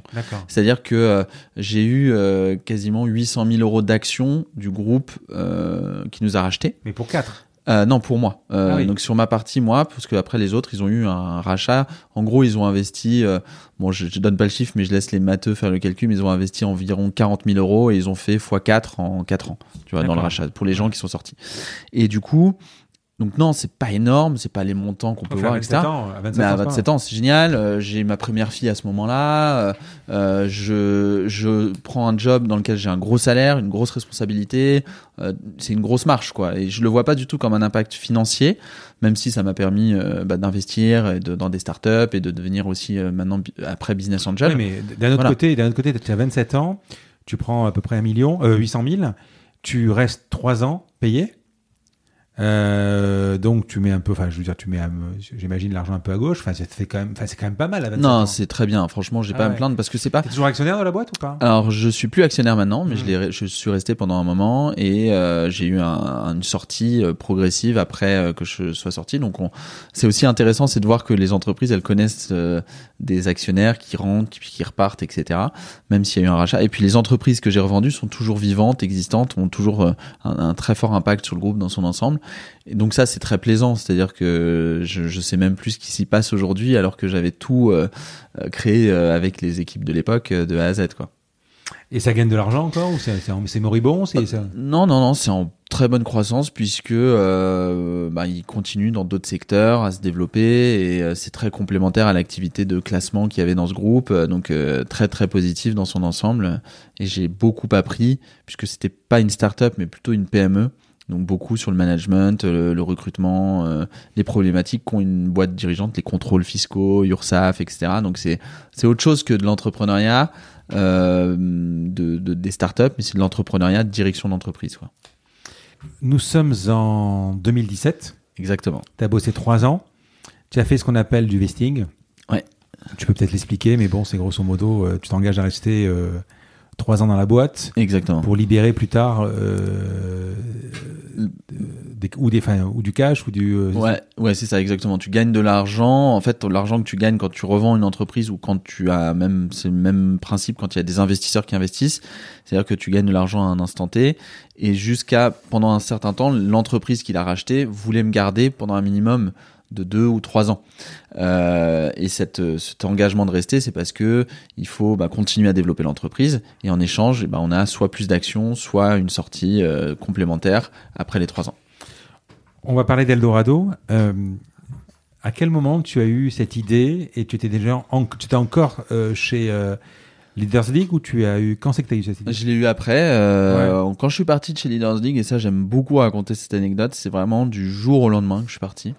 Euh, ça s'est pas fait progressivement, etc. Le contrat s'arrêtait, le vesting s'arrêtait. Euh, euh, en plus, entre associés, on n'est pas parti en bon terme forcément, donc euh, euh on n'est pas parti en guerre frontale ou quoi, mais on est. C'était la fin d'une histoire, c'était la fin d'une histoire, donc ça s'est arrêté net. Et de net, je parle de, j'étais bon directeur d'une boîte de, de, de 150 collaborateurs et collaboratrices. avec un assistant, un bureau, des, des gros bureaux avenue de la Grande Armée, etc. Et, euh, et vraiment du jour au lendemain. C'est-à-dire que c'est un mercredi et le, jeudi matin, je repars euh, avec mon ordinateur, euh, une connexion internet, un cybercafé, enfin un, un, coworking, euh, et je m'installe et je me dis bon maintenant what's next quoi? Vraiment. J'avais pensé à plein de choses déjà et puis je pensais à plein d'idées. J'intervenais dans plein de programmes, j'investissais dans des boîtes, etc. Mais j'avais pas du tout cette logique de qu'est-ce que je vais faire de ma vie quoi? Et donc j'ai pris la feuille blanche je suis reparti euh, de zéro et je me suis dit bon bah j'ai euh, la chance d'avoir une période avec quatre mois de libre. Euh, ma fille, elle a euh, 3 ans. Euh, j'ai une, autre fille très jeune, donc je vais pouvoir profiter de mes enfants quelques mois, partir un peu et rencontrer un maximum de personnes pour savoir qu'est-ce qu'ils font, comment ils ont fait, m'inspirer quoi, tout simplement de l'entrepreneuriat aujourd'hui. Avec le motif de me dire, moi, ce que j'aime, enfin, ce que je trouve les meilleurs entrepreneurs, je trouve que ce sont ceux qui sont passionnés. Et donc je me suis dit, euh, quelle est ma passion? Moi j'en ai euh, pas énormément mais j'ai du sport mes enfants et l'entrepreneuriat quoi si tu veux. Donc euh, pas dans Star c'est plutôt les enfants le sport et puis l'entrepreneuriat. Mais euh, euh l'entrepreneuriat c'est vraiment une passion chez moi intrinsèque. C'est-à-dire la création d'entreprises les parcours d'entrepreneurs les histoires autour des entrepreneurs hein, que ce soit de Gustave Eiffel à Xavier Niel si tu veux. Il y a des histoires magnifiques de gens qui viennent de rien qui construisent des boîtes. Et c'est une vraie passion. Et je me suis dit comment je peux créer quelque chose qui aide tous ces entrepreneurs et donc, on, en est venu à réfléchir. Enfin, moi, tout seul au début, je me suis dit, bah, je vais créer une plateforme qui aide à l'entrepreneuriat, euh, mais tout plateformisé parce que j'aime bien le côté marketplace, place de marché où tu retrouves des infos, etc. à droite à gauche. Au début, c'était ça, c'était de me dire bah, comment je peux faire ça et je commence à structurer. Euh, est-ce que je crée un fonds d'investissement? Est-ce que je crée un accélérateur, un incubateur, etc. Donc, je me demande des choses. Et toutes les idées me bloquaient parce que tu n'aides qu'une petite partie des gens. Euh, tu vois, si tu un fonds d'investissement, tu investis dans 10 euh, startups sur, euh, sur 2000 dossiers, si tu veux. Donc ce côté sélection m'intéressait pas. Ce que je voulais, c'était d'aider tous les entrepreneurs dès le démarrage. Et au fur et à mesure du mix d'idées, parce que je te fais la version un peu courte, c'est que je me suis dit, bah, quelles sont les problématiques qui joignent et rejoignent tous les entrepreneurs pour répondre à toutes. T'as pas beaucoup, hein. T'as la création, donc comment on crée une boîte, euh, la structuration d'une boîte, euh, que ce soit juridique, euh, administrative, etc. Il y a trouver des associés, recruter, trouver des locaux et se financer. En gros, ces cinq problématiques sont, quelle que soit la boîte, hein, que ce soit LinkedIn, Microsoft, la petite startup qui vient de se créer, le freelance qui crée son activité, ils ont tous cette prise de tête là. Et moi, j'étais passionné par le financement, donc j'ai fait du droit des affaires et euh, j'ai commencé à investir en tant que business angel. Je me suis dit, c'est fou qu'en France, on est en 2017, on a de plus en plus de fonds d'investissement et j'ai encore ce, ce, ce, cette réflexion-là. Il y a énormément de financement, on est vraiment sur un terre, une terre d'entrepreneurs, un paradis pour entrepreneurs en France, faut, faut le dire et le redire, parce que c'est en pleine croissance, il y, a, il y a une dynamique très forte. Et pourtant, il y a tellement d'entrepreneurs qui n'arrivent pas ou qui ne, ne réussissent pas à lever des fonds et à structurer la finance de leur boîte que je me suis dit c'est pas normal et c'est de là qu'est né Eldorado tout simplement en disant bah moi je vais créer un endroit unique, une plateforme où on trouve tous les financements qui existent pour tous les types de projets, quels qu'ils soient, euh, quel, quel, que soit le stade de développement. Je rebondis sur quelque chose que tu viens de dire. Tu dis euh, la France, c'est une terre d'entrepreneurs. Euh, un truc incroyable qui se passe. Je pense que la French Tech, euh, on la doit euh, peut-être à Fleur Pellerin et c'est à peu près la période. Axel Lemaire aussi, ouais. Ouais, voilà. Mais euh, en quoi, excuse-moi le jeu de mots, en quoi c'est un Eldorado de la de la de, de, l'entrepreneuriat la, la, France? Je te dis ça parce que si on est dans une startup, dans l'écosystème startup parisien, French Tech, on peut s'imaginer qu'effectivement, tu as tout à fait raison. Mais si tu es dans, euh, le terme classique d'une PME, je ne sais même plus si on appelle ça une PME ou une TPE aujourd'hui, euh, et que euh, on l'a vu tout à l'heure, on s'est baladé tout à l'heure à, Station F, tu as un petit bureau au bout, tu as les douanes, la CNIL, maintenant tu as le RGPD, l'URSSAF, les charges, les impôts, euh, le management. Je vois où tu veux voilà. en quoi, à part l'argent facile, parce qu'aujourd'hui, on est un peu dans le truc où on finance un peu, on, on peut en reparler, mais c'est pas si compliqué que ça de trouver de l'argent aujourd'hui, euh, de l'argent, de l'argent des VC, hein, en fait, voilà. En quoi et j'ai oublié de dire les banques, parce qu'il y a aussi les banques qui posent un problème aussi pour débloquer de l'argent, etc. En quoi c'est un Eldorado, la, la France? C'est ça que je comprends pas. c'est une bonne, euh, c'est une bonne question. Alors le, le, le, plus grand entrepreneur français Xavier Niel le dit, hein, c'est même pas moi qui le dis, hein, c'est lui aussi qui le dit. Euh, la première chose, c'est que moi, je, je suis du, du, motif de dire comparaison n'est pas raison. C'est-à-dire qu'on peut pas comparer les US avec la France, avec Israël, avec euh, l'Allemagne, etc., etc., etc. Parce que chaque écosystème a son ADN propre et euh, a ses avantages et ses défauts. Donc là, tu parlais du défaut un peu administratif, la lourdeur administrative française, qui est un, des défauts de la création d'entreprise. Et puis, euh, il y a plein de choses dont tu n'as pas parlé, mais les contrôles, l'URSSAF, etc. Euh, et il y a des avantages, comme dans tous, mais il y a aussi l'herbe n'est pas plus verte ailleurs. Donc moi, j'ai déjà ce motif-là de me dire, on est sur un beau terrain. Le, deuxième chose, c'est que on est dans notre ADN de français, on est des entrepreneurs. C'est-à-dire que on aime casser les codes, faire évoluer les choses, euh, changer euh, les choses qui existent. Il y a qu'à voir. Bah, dans, dans, la cuisine, la mode, l'ingénierie ou les grands domaines où la France est, est reine, c'est parce que ce sont des gens qui pensent comme pas comme les autres, qui veulent changer les choses. Euh, Coco Chanel, Gustave Eiffel, euh, Bernard Arnault. Enfin, il y a, pas que les start-upers en entrepreneurs en France. Hein, Joël Robuchon, etc. Tu as, vraiment plein d'entrepreneurs qui ont créé des véritables marques et projets dynamiques. On est une terre d'entrepreneurs intrinsèquement. Moi, j'y crois vraiment beaucoup. Et le troisième, c'est qu'on a, euh, pour moi, on est, on est en train de vivre les dix glorieuses, ou 30 glorieuses, j'espère 30 glorieuses, mais les dix glorieuses de l'écosystème numérique en France, avec une conjoncture de trois éléments.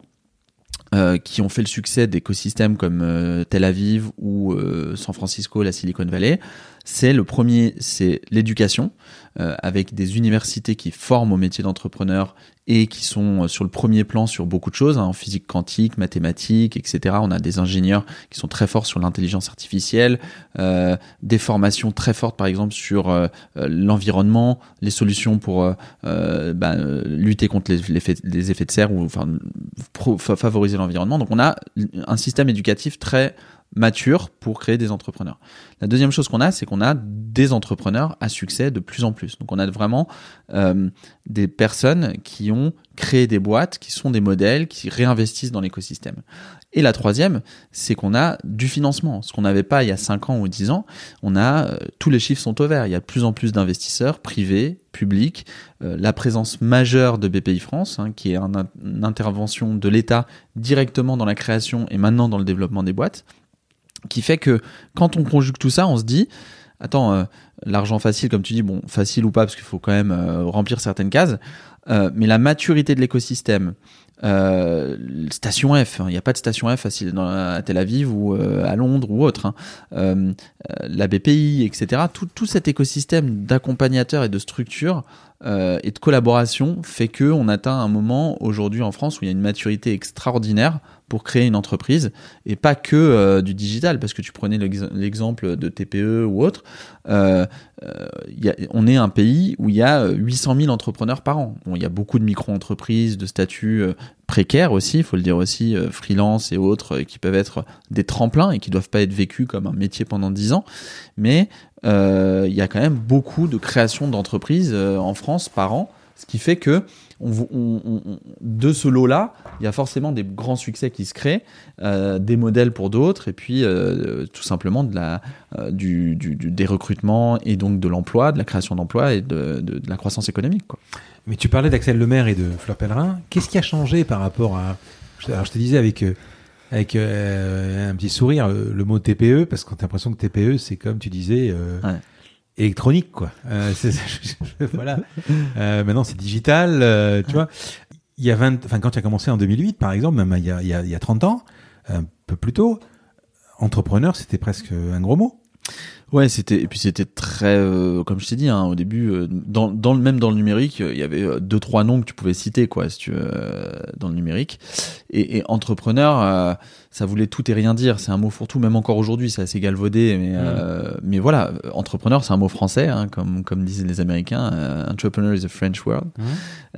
Du coup, le le par rapport à ce que tu disais, oui, TPE, ça fait un un peu ronflant, on dirait un peu un espèce de mastodonte difficile à bouger, mais c'est pas un gros mot, au contraire, hein, c'est juste un stade différent euh, que euh, les startups qui sont plutôt sur l'innovation et les TPE qui sont plutôt sur euh, des business soit traditionnels, soit des revenus qui viennent pas que de l'innovation, tout simplement. Et dans toutes les couches de la société française, dans tous les types de métiers, il y a des entrepreneurs. Ça qui est assez passionnant. Euh, et c'est ça qui me donne, moi, l'avis de dire qu'il n'y a pas meilleur pays pour entreprendre que la France. Hein. Moi, je n'irai jamais aux États-Unis ou n'importe où pour entreprendre. Je reste en France, c'est sûr. Ouais. Euh... c'est un parti pris. Hein. oui, moi j'adore les États-Unis. Je, je... c'est d'autres dimensions, c'est pas pareil, quoi marché est énorme. Euh, Faut penser américain, quoi. Donc, euh, On revient un tout petit peu au début. Donc, euh, finalement, je sais pas si tu m'as bien répondu. Euh, l'idée d'Eldorado, euh, tu l'as eu encore euh, quand tu étais dans cette période de vesting ou, juste après, après ouais. Donc j'ai quitté et je suis parti avec ma feuille blanche et en mixant tu les quoi, idées. direct 3-4 mois même pas? Euh, Non, ça m'a mis 6 mois d'aboutir à l'idée d'Eldorado. T'avais pas un stress mois. J'avais non, j'ai eu la chance de à cette époque-là d'avoir de l'argent mis de côté de par mes, mes expériences et de me donner un peu de temps parce que j'ai beaucoup réinvesti de l'argent que j'ai gagné dans Eldorado aussi. Hein, donc je me suis remis dans le risque. Et c'est marrant parce que j'ai eu des opportunités aussi. Il y a des gens qui mmh. me demandaient pour recruter, travailler dans des fonds d'investissement, etc. Et euh, j'ai euh, j'ai tout de suite, je me suis pas posé la question de réentreprendre. En fait, je me suis dit, bah, y a, je sais faire ça, donc j'y retourne quoi. Il y a même des investisseurs euh, qui m'ont dit, mais c'est dingue parce que texto, hein, ils disent, tu te remets dans la merde. C'est-à-dire que tu te remets avec euh, toute la passion du début, mais tout est en bas de la montagne quoi. Même encore aujourd'hui, quatre ans après, je peux te dire qu'on n'est pas encore en haut de la montagne euh, du tout, en haut de l'Eldorado, on l'a pas encore. Et tu t'es dit au pire des cas, je, deviens, je retourne avocat? Non, non, jamais. T'as même pas d'expérience, là, c'est compliqué. Ah, là, euh, quelques années plus tard, euh, retourner dans le conseil. Il y en a qui me disaient ça, je me souviens, même mes parents me disaient ça, bon, au pire, hein, tu repratiques le métier d'avocat. Non, je me suis dit non. Je me suis dit, à la rigueur, je rentre dans une boîte et je, je, je suis recruté et je deviens salarié pour la première fois de ma vie. Pourquoi pas? Je teste ça, c'est tranquille, quelques années. Mais en fait, l'idée d'Eldorado m'a tout de suite saisi et je me suis dit, dès que je l'ai eu, je me suis dit ouais, c'est ça qu'il faut faire. Et, et, je connaissais personne à l'époque. J'ai commencé tout seul avec euh, mon premier tableau Excel d'Eldorado et euh, j'ai recruté une stagiaire, euh, j'ai créé une SAS et c'est parti. Quoi. Lean à fond quoi. Ah lean, lean de de de, de chez Lean. Ah, lean de chez Lean comme on dit. Ouais. Ouais, je, je, pourrais te poser la question de savoir si tu aimes te remettre en danger, mais la question où tu viens d'y répondre, c'est pas la peine, quoi. Ouais, ouais. je l'ai pas euh, vécu comme tel, c'est-à-dire que même et, en plus à la différence, et ça, ça fait une vraie différence. Euh, bon, ça change la vie d'un homme, hein, mais de devenir papa, euh, deux enfants, euh, on pourrait se dire, ouais, est-ce que ça calme les ardeurs, les trucs? Je pense que c'est une question de moment et de est-ce qu'on est fatigué, est-ce qu'on a envie de se reposer intellectuellement aussi? Parce que entrepreneur c'est pas qu'un métier dur euh, en termes d'horaire de travail, c'est en, termes aussi de psychologie parce qu'on pense qu'à ça, sa boîte quoi. Euh, quand on essaie, moi je rêverais un jour quand même de connaître le salariat en disant bah je rentre chez moi, euh, je laisse mon ordi au bureau et puis à demain quoi. Mais c'est le fantasme de tout le monde. Hein. Ah ouais, ouais moi c'est le fantasme de tout le monde de dire ne serait-ce que ça, moi de dire à un moment je rentre chez moi un soir je me pose sur mon canapé, je prends un, verre de whisky, parce que j'aime bien le whisky, et de me dire, putain, t'as aucun problème, tout va bien. Alors, c'est sûr que la santé, je l'ai, euh, il y a plein de choses qui vont bien, les enfants vont, tout, tout va bien, mais euh, l'entreprise, c'est un éternel recommencement, c'est des emmerdes éternelles. Je sais plus, j'ai interviewé euh, Philippe Bloch qui disait, j'ai un porte des emmerdes. C'est une machine à importer des emmerdes et à exporter de l'enthousiasme, je crois. c'est à peu près une phrase comme ça qui dit. Euh, très bien. Euh, voilà, c'est qu'à un moment. Euh, mais je pense que les emmerdes qu'on a, c'est-à-dire le, le gars qui s'en va, qui te laisse euh, l'impayé. euh, ça fait, L'investisseur. voilà, ouais. ça fait partie du truc en fait. Je pense que si c'était, je sais pas. Après, on, ça. Après, ça, euh, on peut démystifier tout de suite, mais c'est les Américains disent aussi c'est cost of doing business. hmm. Donc c'est le coût d'entreprendre. Euh, Il n'y a pas démystifions ça. Il n'y a pas une entreprise qui a Station F ou Startup, le Next 40, les 14 licornes, licornes françaises, etc., qui n'a pas connu des grosses emmerdes, des grosses difficultés, des grosses mises potentielles clés sous la porte, etc. Euh, LinkedIn, Facebook, etc. Il y a même un film sur Facebook, etc. C'était un, c'était un monde d'affaires, l'entrepreneuriat. Et dans le monde d'affaires, il y a de l'argent, et dès qu'il y a de l'argent, il y a des emmerdes. Euh, Il n'y a pas une entreprise où ça, c'est pas le cas. C'est c'est un mythe. Ouais, ouais, ouais, non, mais c'est. Donc, je, je sais pas si on y, on y- arrivera euh, un jour à, à se poser, se dire euh, tout va bien. euh, ben, je, je sais pas. Mais moi, je pense la retraite. que. Bah, j'imagine pas, en fait, même à la retraite. À la retraite hein, donc, je sais pas, je sais pas comment ça se passe. bah, on, on verra bien. Donc, quand tu montes ta, ta- ta, euh, Eldorado, ta, première expérience d'étudiant transformé en, en bon business, que tu as quand même vendu euh, avec un, une, un exit sympa, quoi. Euh, c'est, ça te donne des ailes ou c'est un frein? La revente? Non, le... le- fait de reprendre à zéro. Le Ah. frein, le frein, c'est-à-dire de, de te dire, fais attention, là j'ai fait ça, je suis, bon, je suis avocat, là, le droit je connais, mais sans ceci. Je vais pas me lancer tout feu tout flamme, donc il y a un frein. Et d'un autre côté, tu as une certaine assurance parce que tu as déjà fait un truc. Ouais. Tu vois ce que je veux dire? C'est très marrant que tu me poses cette question parce que j'y pensais euh, la semaine dernière. C'est un peu, il y a énormément de rapprochements et de métaphores entre l'entrepreneuriat et le couple. Et c'est pareil en fait. C'est-à-dire que on a l'impression que des gens qui divorcent et se remarient Mm. euh, vont faire mieux qu'avant, alors que ça n'a rien à voir parce que c'est pas la même femme, c'est pas la même époque, c'est pas euh, ou le même mari, c'est pas le donc, en fait, de se dire qu'on apprend dans la vie, alors on apprend pour faire moins d'erreurs et pour être une meilleure version de soi-même chaque jour, ou etc. Et c'est pareil pour l'entrepreneuriat. On prend quelqu'un qui a fait 10 boîtes, euh, la 11e, et à succès, la 11e euh, n'est pas du tout garantie d'être un succès. Donc, c'est le fameux serial entrepreneur, donc les, les entrepreneurs récidivistes. Et c'est très vrai pour Eldorado, c'est-à-dire que je me suis retrouvé depuis 4 ans hein, que je fais Eldorado, tellement de fois en me disant mais putain c'est dingue que j'ai fait cette erreur ou que j'ai eu ce truc ou que je- ça ça ça me fait chier ou que ce truc alors que je savais alors que j'ai appris alors que je truc alors que j'ai fait déjà ça. Parce que c'est un éternel recommencement. Et donc au moment où je me lance je me dis pas que je vais être meilleur euh, parce que j'ai fait des boîtes avant. Je me dis juste que je vais aller plus vite sur certains sujets. Euh, il y aura quand même des choses que j'ai appris parce que c'est vrai que tu remets en pratique mais euh, je, je me dis pas ça va être facile. Et ne serait-ce que partir le moment où j'ai levé des fonds donc j'ai eu la chance d'avoir un réseau d'investisseurs euh, très fort euh, grâce à, mes expériences précédentes. Et puis évidemment les investisseurs te font plus confiance. Donc c'est une des facilités que tu as de recommencer une entreprise quand tu as eu succès avant. Ils réinvestissent vite. Mais c'est même pas une chance en fait. C'est une pression supplémentaire parce qu'ils investissent encore plus tôt que, que si tu étais euh, premier euh, entrepreneur, si c'était ta première entreprise. Ils, ils attendent pas que tu, preuves, tu prouves. Ils, disent, lui, il va prouver d'une manière ou d'une autre.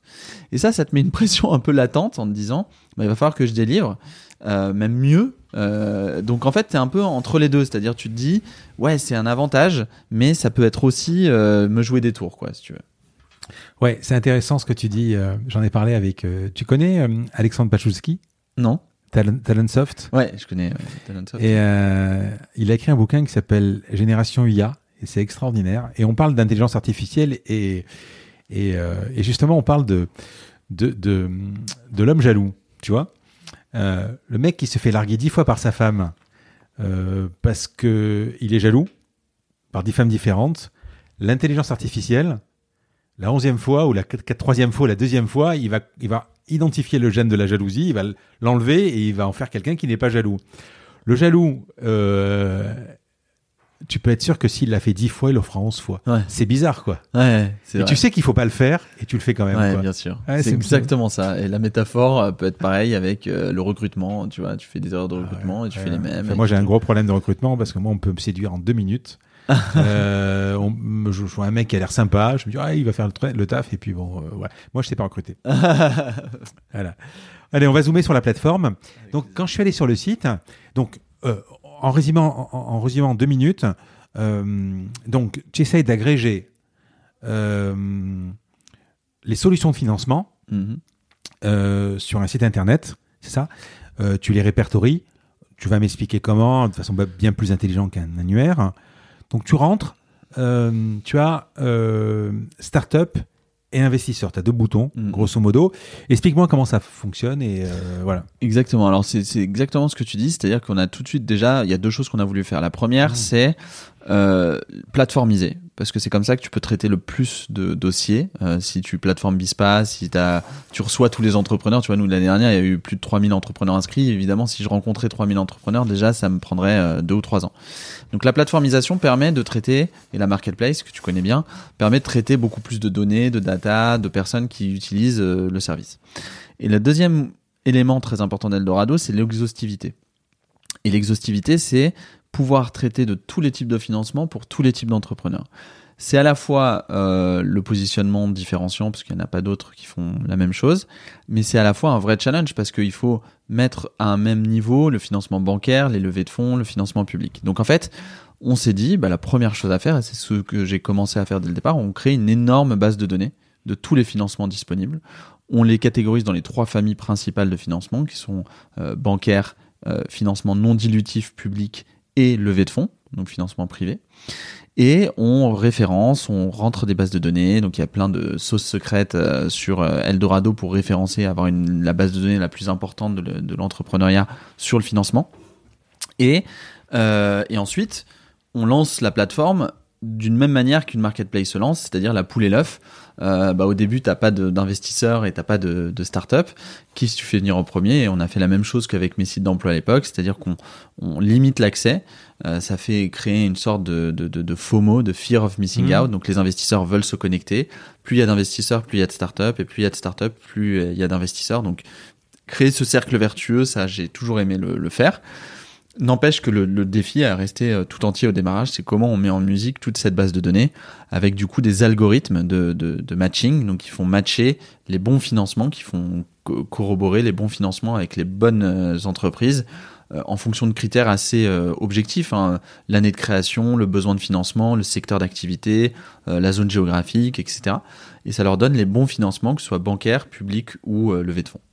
Mais le business model, c'est uniquement les startups qui payent en fait. Exactement. Alors, dans ce métier, en fait, ce qu'il faut comprendre, c'est que dans ce métier de- du financement, il y a euh, plusieurs euh, acteurs. hein. Il y a des plateformes, il y a des leveurs de fonds, des conseils, euh, il y a des fonds d'investissement, etc. Et la valeur, elle est créée par l'argent qui circule, c'est-à-dire l'argent de l'investisseur ou du financement, que ce soit BPI, une banque, une région, l'État, ou un investisseur, un business angel, un fonds, vers l'entrepreneur. Euh, donc en fait, nous on a décidé, on aurait pu faire plein de choses, on pouvait faire payer euh, les partenaires ou les prestataires, les investisseurs, les startups, les entrepreneurs. Et on s'est dit tout de suite que la logique était de dire aux entrepreneurs, c'est du, paiement pour améliorer la boîte. Et donc c'est un prix payant, donc tu vois, c'est 49 euros par mois en SaaS, euh, donc en abonnement, en modèle d'abonnement.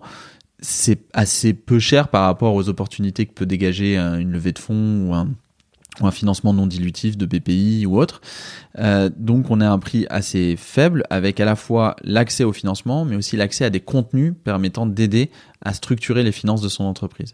Et donc les deux combinés font que euh, il y a un vrai intérêt pour les entrepreneurs d'y être. Il y a l'aspect communautaire aussi, c'est-à-dire j'en suis, j'en fais partie, je fais partie de la communauté Eldorado et c'est important parce que j'ai une énorme visibilité auprès des, plus grands investisseurs de l'entrepreneuriat. Mais tu as tous les investisseurs? Alors, on peut jamais avoir tout, 100%. On en a, euh, tu vois, on a plus de 4500 investisseurs aujourd'hui. Euh, Il y en a qui sont connectés tous les jours, il y en a qui sont connectés une fois par mois. Non, mais je sais pas, moi, Euh, les, les, les, les Partech, euh, Ah, là, Serena, oui, euh, Les fonds de venture, les fonds d'investissement, ils sont tous sur Eldorado parce qu'on a la chance et l'avantage pour eux d'avoir un deal flow. Donc un deal flow, c'est un- une source de dossiers de- de- de- d'entreprises et d'entrepreneurs à financer. Euh, sans comparaison, c'est-à-dire qu'on a euh, quasiment 50 entrepreneurs par semaine euh, qui s'inscrivent, donc c'est des nouveaux projets et pour ces investisseurs pardon, ont un enjeu d'investir, mais aussi un enjeu de connaître qui lève, quand, à quel moment, combien, pourquoi, etc. Et donc eux, ils font ce qu'on appelle du sourcing très régulier. Donc on a réussi à capter l'intérêt des plus grands fonds et de tous les, les structures d'investissement. quand je crée ma startup, euh, j'en ai discuté avec, euh, avec David Bitton de Serena Capital. Invici doit avoir quoi 200, 300 euh, projets par mois à peu près. Exactement. Euh, dans le, le, le flux de, des startups qui s'inscrivent chez toi, ils peuvent piquer pique du, du, verbe en anglais, Ouais. ils peuvent piquer le, le, l'idée, la bonne idée? Exactement, c'est-à-dire qu'ils peuvent trouver sur la plateforme à la fois, soit ils font du sourcing complémentaire par rapport à un secteur, Mhm. c'est-à-dire ils disent, bah là on est en train d'investir une boîte dans une boîte dans le secteur euh, du recrutement, par exemple, parce qu'on en parlait. Euh, je vais regarder tous ceux qui lèvent dans le recrutement aujourd'hui pour voir un peu les comparables, le- le- les valorisations, les prix marché, euh, les technologies, euh, les business models, etc. Et euh, ce faisant, ils peuvent trouver des opportunités et se mettre en relation avec des entrepreneurs en disant bah eux je veux les financer parce que j'y crois beaucoup et donc ils font ce sourcing et, et ces contacts avec des entrepreneurs. Et, et au début, donc tu, tu, tu as mis, j'imagine, sur Excel donc la totalité, tu fais tes, tu catégorises, et ensuite tu recrutes quelqu'un pour coder la plateforme? Alors euh, j'ai moi j'ai commencé à coder avec des développeurs euh, freelance etc donc j'ai investi de l'argent du temps etc je me suis dit allez je lance la première version. Et en fait en parallèle de la création et c'est c'est pour ça que un des conseils que je pourrais donner c'est parler de votre idée faites-la vivre faites vivre la marque. C'est que j'ai pu en échangeant tomber sur euh, deux entrepreneurs euh, new-yorkais, enfin français qui vivent à New York, Thibaut et Sylvain, qui développaient eux, euh, qui avaient un peu le même parcours que moi, qui venaient de faire un exit et, et qui faisaient en, en projet en parallèle un, un annuaire Mhm. de toutes les startups françaises qui s'appelle Les Pépites Tech Ouais, en collaboration avec euh, la French Tech. Et euh, cet annuaire, euh, donc eux, ils sont ingénieurs de formation, donc ils codent, ils développent, etc. Et cet annuaire était vraiment euh, social, collaboratif, euh, communautaire, etc. Et c'était euh, tout de suite, on s'est dit, mais attends, euh, eux ils me disent, moi, on aimerait faire quelque chose de, de- des pépites tech, on sait pas trop. Et moi je dis, moi, moi, j'ai Eldorado qui met en relation les, les projets avec les financeurs. Il y a, il y a quelque chose à faire, à creuser. Et six mois plus tard, on s'est associés. Donc on a fusionné nos deux structures. Et Thibaut, euh, en particulier, qui est aujourd'hui le CTO, euh, donc le, le directeur technique d'Eldorado. Alors maintenant, il est à Seattle. Mhm. Donc, euh, c'est un- je le dis toujours en m'amusant, ce sont deux entrepreneurs modernes puisqu'ils suivent leur femme. Euh, Thibaut est à Seattle puisque sa femme travaille chez Amazon au siège, et, euh, et Sylvain travaille à Genève puisque sa femme euh, travaille à l'ONU. Donc, Ah oui. euh, on est, on avait cette culture de télétravail collaboratif ensemble et de, de travail à distance. Et toujours est-il que c'est lui qui a pris en main toute la plateforme, la logique algorithmique, euh, data, mise en relation, enrichissement, etc. Combien vous êtes aujourd'hui? On est une vingtaine chez Eldorado. Parce qu'il faut, c'est, pas, il faut pas y avoir un truc, euh, ça tourne tout seul, quoi. Alors, alors euh, ça tourne tout seul, mais il y a quand même beaucoup. Alors normalement, hein, c'est de l'automatisation, mais dans toutes les places de marché, euh, le rêve, c'est de dire allez, on laisse tourner et j'encaisse à la fin du mois euh, combien il y a de revenus. C'est plus complexe que ça, puisque aujourd'hui, on a, on est une vingtaine. La moitié des personnes sont des profils produits et euh, développeurs et techniques, euh, puisqu'ils renforcent la plateforme, les algorithmes. Là, on l'ouvre à, d'autres besoins de financement que les entrepreneurs et les startups, enfin les, startups, donc euh, les TPE, les PME, etc. Et euh, d'un côté, il y a tous des profils de financiers et après les fonctions support, marketing, communication, etc. qui sont hyper importants, réseaux sociaux pour nous, pour créer justement et ce qu'on a fait, une logique de contenu et communautaire qui est très forte pour pour attirer un plus grand nombre. Mais, mais quand, quand, par exemple, le ministre fait une annonce, euh, euh, c'est la, enfin, c'est la, vous êtes sur le pont direct, quoi. Il faut Ouais. mettre à jour euh, direct. Et donc, tu me disais que tu, tu as évidemment de l'annuaire, enfin l'annuaire, la base de données, mais tu crées aussi du contenu. Euh, tu es obligé de, de, de mettre à jour ce contenu directement. Alors, le contenu des les données euh, C'est un blog. Des, des sources de financement, euh, c'est- plutôt un- une base de données euh, à jour avec des profils d'investisseurs qui eux-mêmes ont leur profil et le mettent à jour eux-mêmes. Donc c'est ce qu'on appelle dans le dans le business, on appelle ça de, de, du- de l'UGC, c'est User Generated Content, c'est-à-dire que c'est les contenus créés par les utilisateurs eux-mêmes. C'est Facebook, par exemple. Facebook, euh, il met pas à jour notre profil, il nous laisse le faire, et c'est comme ça que son business model de, publicitaire est, est à son essor, c'est-à-dire que ça leur coûte pas, c'est les utilisateurs. Et c'est pareil pour Eldorado sur la base de données investisseurs et startups, ce sont les porteurs de projets et les investisseurs eux-mêmes qui mettent à jour leurs informations. Après, on a beaucoup d'informations bancaires avec les banques et beaucoup d'informations euh, publiques avec euh, toutes les aides publiques qui existent en France et en Europe, qui sont référencées grâce à des API qu'on a créées. Donc les API, c'est des connexions euh, entre des bases de données avec les, connexions des bases de données de l'État sur les sources de financement, sur l'innovation, l'entrepreneuriat qui existe, etc. Donc le tout mélangé fait qu'on a une base de données très vivante.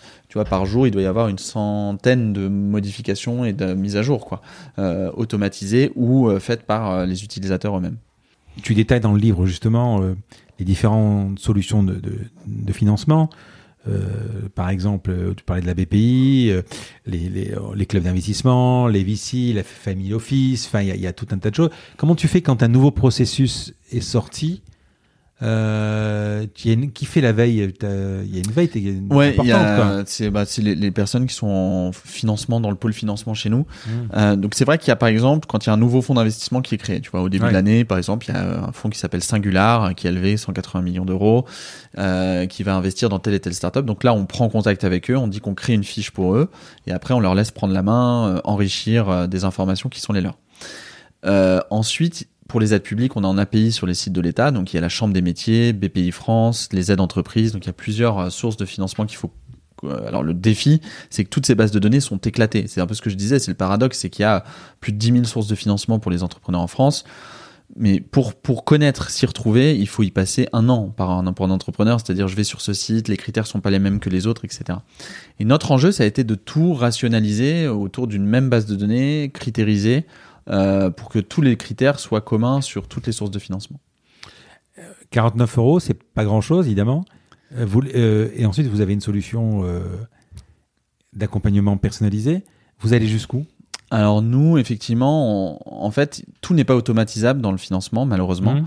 Euh, ne serait-ce que l'accès au financement public, il y a des dossiers de financement à remplir qui sont très personnalisé, personnalisé pardon. Euh, donc c'est des dossiers de financement qui sont très personnalisés par rapport aux entrepreneurs qui postulent. Et là, euh, il y a à la fois deux choses qui se sont rencontrées le besoin de conseils d'entrepreneurs qui nous ont dit ouais c'est génial la plateforme, ça m'apporte beaucoup, j'ai du contenu, des relations et tout, mais j'ai besoin de parler à quelqu'un. Et des projets qui étaient excellents euh, qui avait euh, des grosses opportunités de, de, de, d'avoir des financements et on s'est dit on va créer une branche de conseil chez nous qui va permettre d'accompagner des entrepreneurs jusqu'à l'obtention soit de financement public, soit de levée de fonds. Assez régulièrement, quand j'ai des rendez-vous avec des, des, des entrepreneurs, des start on me dit euh, écoute, on va décaler le rendez-vous parce que là, on est, en, on est en train de, on est sur une levée de fonds. Tu connais la phrase. Ça prend beaucoup de temps, beaucoup, beaucoup, beaucoup de temps. Pourquoi tout le monde ne passe pas par vous? Alors effectivement déjà oui, c'est ce que tu dis, c'est que ça prend à la fois du temps, c'est chronophage et ça prend même du, du moral, hein, parce que c'est dur pour le moral. Lever des fonds, faut être euh, bien équipé et mmh. être euh, avoir le sourire euh, et la banane parce que on, on, prend beaucoup de noms, on se remet en question notre projet, la valorisation de ce qu'on fait, etc. Donc c'est c'est prenant. Alors nous, moi j'ai envie de dire que j'aimerais que tout le monde passe par nous. Il y a des typologie d'entrepreneurs euh, qu'on pourra jamais adresser sous le forme de plateformisation, c'est ceux qui lèvent beaucoup d'argent. À partir du moment où tu lèves 3 à 5 millions d'euros et plus, tu passes pas par une plateforme pour rencontrer tes investisseurs. Ça se fait beaucoup par euh, mise en relation. Euh, c'est beaucoup un peu ce qu'on dit euh, sous le manteau, etc. Et c'est pas public et autres. Et l'autre catégorie, qui est souvent la même, c'est les entrepreneurs qui n'ont pas besoin de surface d'investisseurs ou de sources de financement complémentaires. Mais même pour eux, on dit que Eldorado peut être utile pour voir s'il y a plus large que ce qu'ils avaient comme eux en connaissance d'investisseurs ou plus adapté en termes d'investisseurs, parce qu'un investisseur, il ne met pas que de l'argent, mais il, devient aussi associé de la, structure. Donc, il y, y, a des typologies d'entrepreneurs euh, ou qui cherchent pas de financement. Bah là, on ne touche pas. Hein. Euh, l'entrepreneur qui est en autofinancement total, c'est-à-dire qui prend même pas d'argent bancaire, ni public, ni de levée de fonds et qui fait que ses clients, bah, Eldorado lui servira. Mais, mais si je veux choisir, si je choisis ta solution par exemple, parce qu'il faut quand même le rappeler, lever des fonds, c'est ouvrir son capital. C'est pouvoir euh, ouvrir le capital à, à hauteur de 15-20%, souvent par round, par tour. Ouais. Euh, Est-ce que si j'ai par exemple besoin d'avoir du financement autre que ma banque, ouais. Est-ce que je peux aller sur Eldorado, je peux trouver des solutions? Oui, complètement. En fait, c'est là où je te parlais de l'exhaustivité, c'est-à-dire que il y a trois typologies de financement les levées de fonds, donc le financement privé, mmh. c'est-à-dire des investisseurs qui mettent de l'argent dans l'entreprise en échange d'actions ou de parts sociales. Mmh. Il y a les banques, euh, donc euh, eux, leur business model des banques, c'est ils prêtent contre de l'intérêt, donc on peut trouver des financements bancaires sur Eldorado. Et il y a tout ce qui est un écosystème très fort de financement non dilutif. Et à la différence de la dilution qui est imposé dans la levée de fonds en, échange d'actions. C'est-à-dire qu'on reçoit des financements, que ce soit des prêts, des subventions, euh, des, des, des, des, gagner des concours, etc. C'est de l'argent qui va dans le compte sans échanger de l'action. Et là, on a un acteur majeur en France qui est BPI France, mais aussi les régions, d'autres acteurs, etc. Mais qui font quoi des prêts d'honneur? Alors, les prêts d'honneur, c'est des organismes à part, mmh. parce que le prêt d'honneur, à la différence du prêt d'entreprise, c'est des prêts qui sont pour les dirigeantes et dirigeants, donc les fondatrices ou fondateurs d'entreprise, qui investissent ces prêts dans l'entreprise. Mais après, il y a toute une dynamique de prêts d'entreprise et de subventions euh, qui sont distillés par BPI France, mais aussi les régions ou des organismes, euh, même l'Union européenne, des ministères, etc. Quoi. Au niveau du fonctionnement, euh, ça fait pas double emploi avec le livre oui et non. Alors, c'est-à-dire qu'on retrouve beaucoup de choses, de conseils qu'on donne dans beaucoup de contenus du site mmh. dans le livre, parce que c'est vraiment euh, un condensé et une synthétisation de tout ce qu'on fait, hein, une synthèse de tout ce qu'on fait. En revanche, le livre, il, il touche beaucoup plus large que les entrepreneurs de, du numérique, de l'innovation au sens large, hein, que soit, qu'elle soit numérique ou de service.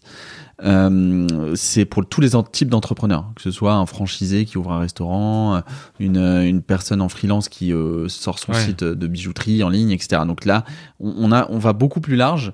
Euh, et puis l'aspect livre aussi, euh, il y a beaucoup de retours d'expérience et d'interviews qu'on a mis, qu'on a rajouté dedans. Tandis que le site, tu, tu, tu rentres direct, il y a écrit startup. Quoi. Exactement. Pour l'instant, après, maintenant, on est en train d'ouvrir mmh. la plateforme. C'est une des grosses, un des gros enjeux de, de, de cette année pour nous.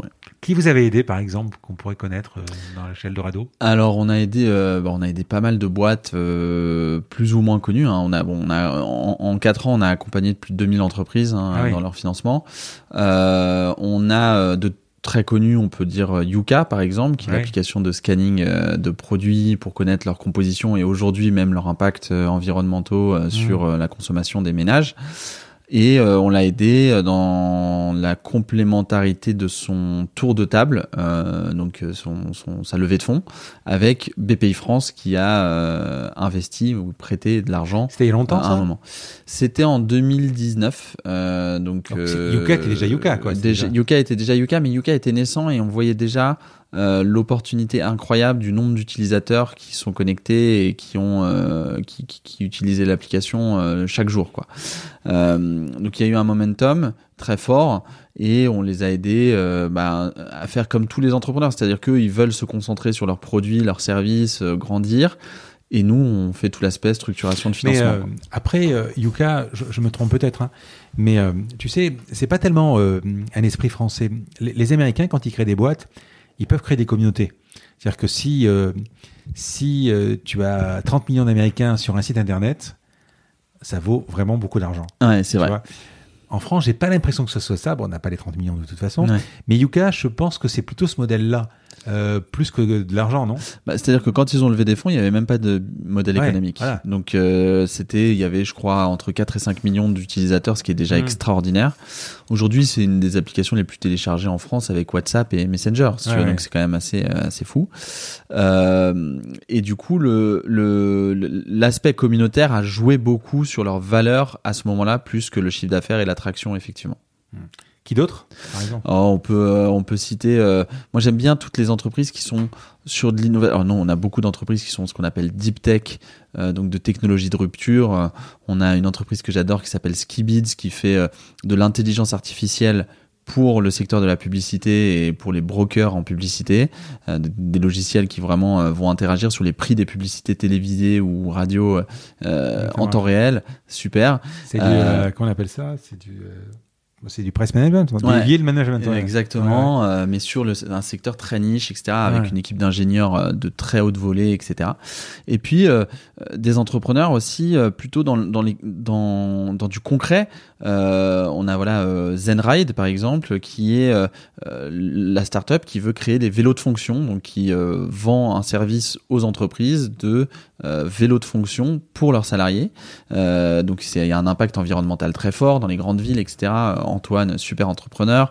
On a une autre entreprise qui s'appelle Gringo qui fait des consignes euh, réutilisables pour le secteur de la restauration euh, à emporter. Donc, euh, à côté de son bureau, au lieu de jeter son, sa barquette en plastique avec sa salade, ben, on réutilise le plat qu'on a utilisé. Et toutes ces entreprises, quelles qu'elles soient, qu'est-ce que ce soit de l'intelligence artificielle au vélo, ont le même besoin de trouver, d'identifier les bons investisseurs au bon moment. Et ben, pour eux, puisque c'est des clients, on, les a aidés. J'espère qu'on en aidera euh, des milliers d'autres. Et toi, à titre personnel, tu investis toujours? Alors maintenant, j'essaye d'éviter de ralentir l'investissement puisque j'investis énormément de temps sur Eldorado. Mmh. Hein. Euh, on est à l'année 4. Euh, j'aime à dire qu'après l'année 3, c'est les choses sérieuses commencent. Hein, donc, euh, euh, qu'est-ce qu'on va devenir, qu'est-ce qu'on va faire, etc. Et ça demande beaucoup de temps et d'énergie et d'investissement financier et, et, de temps. Et investir dans une entreprise, c'est pas que mettre 10, 15, 50 000 euros dans une entreprise, c'est aussi passer du temps avec parce que j'ai pas encore, j'espère, enfin, je sais pas si je l'aurai un jour, mais la surface d'être millionnaire à dire allez 50 000 par-ci, 50 000 par-là. Moi, si j'investis, c'est aussi pour participer à l'aventure. Et ce temps, je l'ai pas, je l'ai moins maintenant. Euh, donc là, je me suis arrêté. Je crois que j'ai fait en tout 18 investissements. Euh, si rentable je vois, euh, alors rentable, non, c'est pas rentable l'investissement. Alors si j'ai eu la chance de faire euh, ce qu'on appelle un exit, donc une sortie, mmh. notamment une entreprise qui est assez connue qui s'appelle Welcome to the Jungle. J'étais un des premiers mmh. investisseurs et, et, grâce au talent incroyable des entrepreneurs qui l'ont créé, ils ont levé des tours de table successifs et j'ai eu l'opportunité de revendre mes actions à un moment. Donc oui, c'est rentable si on prend au, au sens global, mais euh, c'est un investissement qui est tellement risqué euh, qui implique tellement de choses pour qu'il y ait un succès d'entrepreneur qui arrive jusqu'à une revente ou une levée de fonds euh, plus importante. Euh, que déjà avoir 18 lignes d'investissement, c'est déjà beaucoup. J'aimerais bien en faire plus, mais à un moment, la, ligne la plus importante chez moi, c'est Eldorado dans, dans, dans, mon quotidien au travail. Quoi. Ce que tu es en train de me dire, c'est que tu tu dois t'investir dans l'opérationnel aussi. Il faut Exactement. C'est ce qu'ils attendent en fait. Oui, même moi, hein, c'est ce que j'attends. Comme je te dis, hein, j'attends pas de mettre 50 000 euros ou 10 000 euros dans une entreprise sans, sans leur donner un petit peu euh, des conseils, de l'ouverture du réseau, du temps, quoi. On va passer aux questions personnelles. À quoi ressemble ta journée type? Alors, elle ressemble, elle ressemble au fait qu'il n'y en ait pas de journée type, parce que déjà, euh, donc moi je suis euh, divorcé en garde partagée, donc si tu mmh. veux déjà mes semaines d'une semaine à l'autre ne se ressemblent absolument pas. Trois ou une semaine ça... Une semaine, euh, une semaine, une semaine. et du coup, la semaine où j'ai mes deux enfants en plus de ma belle-fille, bah on est les trois enfants, puis une, puis trois, puis une, puis trois. Donc déjà tes semaines te ressemblent pas. Et après la journée type, alors j'essaye de cadrer mon, mon agenda pour me dire, bah il y a des journées où je fais des calls, il y a des journées où je travaille à la maison, il y a des journées. Et en fait, j'ai pas de journée type. Ma semaine, j'ai aucune semaine qui se ressemble euh, véritablement. Euh, J'essaie d'organiser mon agenda en fonction des trois plus grandes priorités. La première, bah, c'est l'équilibre vie perso, vie pro, et, et de pas me laisser emporter par mon agenda pour euh, passer moins de temps avec mes proches et ma famille. Euh, le deuxième, c'est les impératifs impérieux, j'allais dire du moment, euh, le bien-être de mes collaborateurs et collaboratrices, le, les clients, les urgences clients. Et le troisième, c'est sur les projets nouveaux qu'on veut lancer ou les projets d'évolution où là, je les insère dans les temps euh, qui peuvent être ouverts. Depuis un an, j'ai envie de te dire que mon, ma journée type, elle est bien plus riche qu'avant, puisque je rencontre beaucoup plus de personnes par le fait qu'on fasse euh, des visios, des calls. C'est, on va beaucoup plus droit au but. On arrête de prendre des cafés d'une heure, une heure et demie, etc. Et du coup, euh, elle est plus riche qu'avant, mais malheureusement, je peux pas te donner une journée type. Après, euh, je dors peu, je me réveille toujours à peu près à la même heure, à 7 heures, et je me couche tous les jours à peu près à la même heure, à minuit. Entre les deux, il s'est passé pas mal de choses. Le week-end, tu bosses? Non, j'essaye de plus bosser le week-end depuis, euh, depuis Eldorado.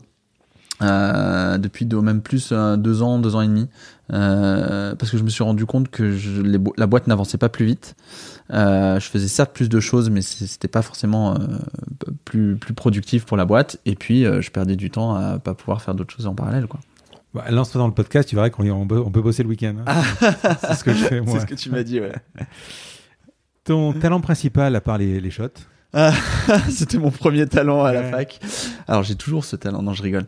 Euh, c'est difficile de répondre à cette question. Le talent principal, je pense que c'est euh, plus un, ouais, un, skill, on va dire le l'éternel optimisme. C'est euh, ah ouais, c'est c'est euh, quelque chose qui c'est là d'où je puise ma force, c'est là d'où je passe les barrières et c'est là où j'entraîne les personnes pour remplir nos objectifs. Donc euh, l'optimisme, euh, ne jamais, euh, ne jamais être pessimiste, c'est c'est déjà pas mal.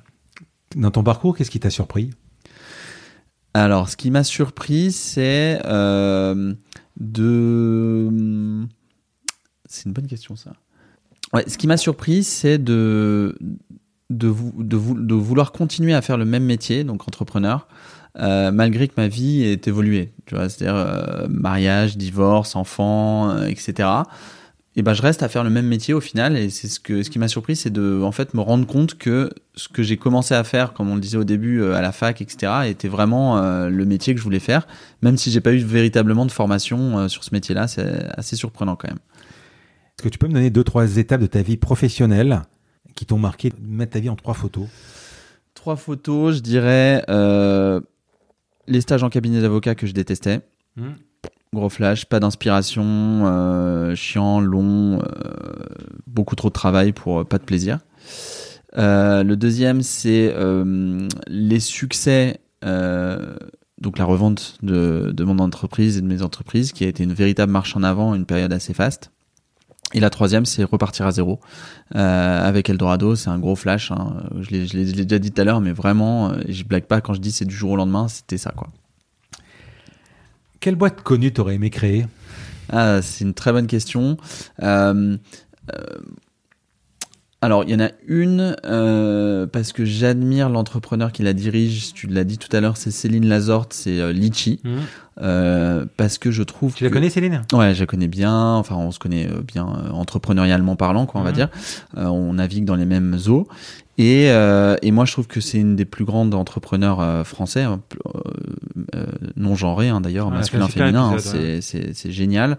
Et, et pourquoi? Parce que je trouve qu'elle a dégagé une inspiration de dingue euh, Ouais. sur un business qui était tellement con à la base, quoi, de créer une, euh, une cagnotte colle- collective, etc. En fait, et c'est c'est ça que j'adore dans certains business, c'est et ce que les gens admirent, c'est que c'est très con comme idée, mais on en fait un truc incroyable, une vraie entreprise. C'est un peu, c'est un peu ton parcours dans le sens où, euh, je me souviens quand elle le raconte, euh, elle chope une enveloppe pour un anniversaire, je crois. Ouais. Ça n'existe pas. C'est Et elle ça. se dit, c'est con que ça n'existe pas, quoi. Et en plus, elle a fait, je crois, de mémoire, elle a fait Ipita, euh, mais elle n'est pas vraiment codeuse. Euh, elle a fait, une- voilà. C'est à, peu, c'est à peu près ton truc. Tu me dis, tu me parlais de Barack Obama. euh, ouais, c'est un, peu. Alors c'est dans l'essence, c'est pour Ouais, ça que ouais. je me retrouve aussi dans des parcours comme le sien, mais c'est que c'est la passion, etc. Mais c'est une boîte que j'aurais bien aimé faire parce qu'elle touche tellement de gens. Et moi, je suis plutôt dans le B 2 B, donc euh, business to business. Mes, mes entreprises sont plutôt dans euh, le- le- les clients sont d'autres entreprises. Le B 2 C, donc avec des clients consommateurs. C'est génial parce que euh, tu parles à n'importe qui de ton projet, euh, bah, il a peut-être même déjà utilisé ton service et c'est une adrénaline qui doit être géniale. Donc j'aurais bien aimé créer cette boîte. Et il y en a une autre plus récente qui vient d'être annoncée comme euh, licorne, qui s'appelle Back Market, donc Ah oui. euh, qui euh, Je dois, je dois recevoir Thibaut. Voilà, bah, ce serait, c'est génial. Il est, il est intervenant dans le livre, comme tu le sais, euh, Eldorado. Et, et le, le, concept de cette boîte est tellement génial. Réutilisation, c'est tellement une problématique mondiale importante. Donc, back market, c'est du reconditionné, donc Mhm. dans les produits high tech euh, et autres, électroménagers et autres, où on, ré- on remet à, à neuf un outil ou un, un bien pour le revendre. Et euh, et c'est tellement un, un- un problème mondial, euh, universel, et c'est tellement bien délivré. J'adore comme il délivre Back Market en com, en marketing, en utilisation, vrai. que euh, j'aurais bien aimé créer cette boîte. Donc, euh, je t'aurais dit ces deux-là. Tu as des hobbies ou tu fais du sport Ouais, bah, mon, mon hobby principal, c'est le sport. Euh, par Rugby mes enfants, ouais, je fais beaucoup de rugby encore. J'essaye euh, de, de, de- de- d'exploser les statistiques des joueurs les plus vieux. Euh, voilà, bon, j'ai 35 ans, ça va encore. Mais euh, ça fait 20 ans que je fais du rugby, course à pied, trail, beaucoup, boxe. Et donc le sport, c'est mon hobby principal. hein, c'est mon, mon lâcher prise, etc. Et, et sinon, bah, bah, mes enfants, c'est mon hobby. Je joue plus que quand ils jouent, euh, me dit mon père parfois. Donc, euh, Quel est le bouquin sur ta table de chevet à part le tien? Bonne, bonne réponse. Pour l'instant, mien. Non, en ce moment, je lis euh, le dernier Goncourt, l'Anomalie. Donc Ah, un putain, roman. c'est- incroyable. Ouais. On en a parlé ce matin ouais. Et on me l'a offert. Ah bah et, écoute, euh, je l'ai pas encore lu. euh. plonge dedans. Alors, je suis pas un grand lecteur. Hein, je, Ouais. J'essaie de, j'essaie pas de me, de me faire Ouais, passer pour ce que je suis pas, malheureusement. Euh, J'aimerais bien l'être plus. Et d'ailleurs, je lis de- d'une manière totalement déstructurée. hein. Ma compagne me dit, mais comment tu lis C'est-à-dire que je relis trois fois les mêmes chapitres, je retourne en arrière, je truc. J'ai une lecture pas du tout linéaire. Ça se voit que je suis pas un grand lecteur. Mais en tout cas, c'est mon livre de, de chevet en ce moment. Bon. Film ou série? Série. Laquelle, la dernière? La dernière, alors euh, très bonne série, euh, le, le, le The Crown, donc Ah euh, oui. sur la reine La d'Angleterre et enfin la famille royale bien, euh, de 1950 à Lady Di, donc je crois que c'est la quatrième 90. saison, là, il me semble. Ouais, quatrième la saison. quatrième est même meilleure que la troisième. Ouais, c'est très intense, extrêmement bien fait, très juste, les Ah personnages d'une profondeur hallucinante. c'est marrant, je suis tombé sur une photo où, où la reine regarde The Crown. Ah, Donc elle le voit et elle le... Alors pas elle parce qu'elle n'a pas dû le déclarer, mais la famille royale manifestement encense le, la série. ah, euh, bah, alors elle n'est pas glorieuse pour. à mon avis, euh, euh, famille Charles, mais... hein. euh, Ouais. ouais. Non, si tu veux, tu as quand même ce- cette histoire de... On, on le voit, hein, cette histoire de froideur qui est... euh, Ouais, qui de toute façon se flegme, ou je sais pas comment on appelle ça. anglo-saxon, enfin anglais, très anglais. Et puis bon, si elle assume et qu'elle vit avec, elle peut se regarder. hein. Je sais pas si on a dû, on peut comprendre nous ici parce que nous on est sur un sur une, euh, une des institutions où on, on élit une personne. Ouais. Euh, La royauté, c'est se met, elle est aimée en fait, hein, Ouais, qu'on subit. Je sais pas si on serait capable en France. Ouais, On l'a- on l'a vécu. Hein. Qui pourrait être le prochain invité de mon podcast que tu pourrais me présenter et pourquoi? Euh, on a déjà parlé pas mal de, de, de, de prochains invités quand on en a parlé. Je vais te dire une personne que. Alors, moi- je, je crée ces, ces projets et ces boîtes parce que je, je, c'est aussi un peu ma manière de lutter un peu contre les inégalités aussi en France qui existent et dans l'entrepreneuriat, il y en a beaucoup. Euh, il y a le fait que c'est beaucoup plus difficile de se financer quand on est une femme issue de la diversité, issue de l'immigration, issue de quartiers défavorisés ou même en région. Et il y a une initiative que j'aurais rêvé de créer. Tu vois, tu me disais créer une boîte. C'est une initiative qui s'appelle Les Déterminés, euh, qui favorise et met en avant les entrepreneurs issus de quartiers défavorisés, des cités, etc., et des projets entrepreneuriaux. En gros, dans les cités, en France, euh, il y a deux choses qui permettent de sortir du lot, c'est l'entrepreneuriat ou le sport de haut niveau. Et euh, ou euh, parfois l'univers cinéma ou autre. Mais je le mets dans l'entrepreneuriat parce que ça devient quand même des marques après ces personnes-là. Et Moussa Camara, qui dirige les déterminés, donne tout son corps, euh, âme et, euh, quotidien pour favoriser la naissance, l'éclosion d'entrepreneurs issus de quartiers pour dire on n'a peut-être pas tous les avantages que ont d'autres de réseau et on est peut-être délaissé, mais c'est à nous de nous en sortir et on, on crée des entreprises, on crée des boîtes, on crée des projets, des initiatives. Et je trouve ça tellement passionnant, c'est vraiment super bien fait. Nous, on est partenaire des déterminés, on a la chance d'être partenaire avec Eldorado pour aider les boîtes à trouver des investisseurs, etc. Et euh, c'est hyper inspirant. euh, C'est un épisode, je suis sûr que tu auras des, des milliers de, de, de, de, de retours d'expérience, d'initiatives qu'il y a eu qui sont tout aussi passionnantes que euh, les entreprises d'intelligence artificielle à Station F. Et les deux autres?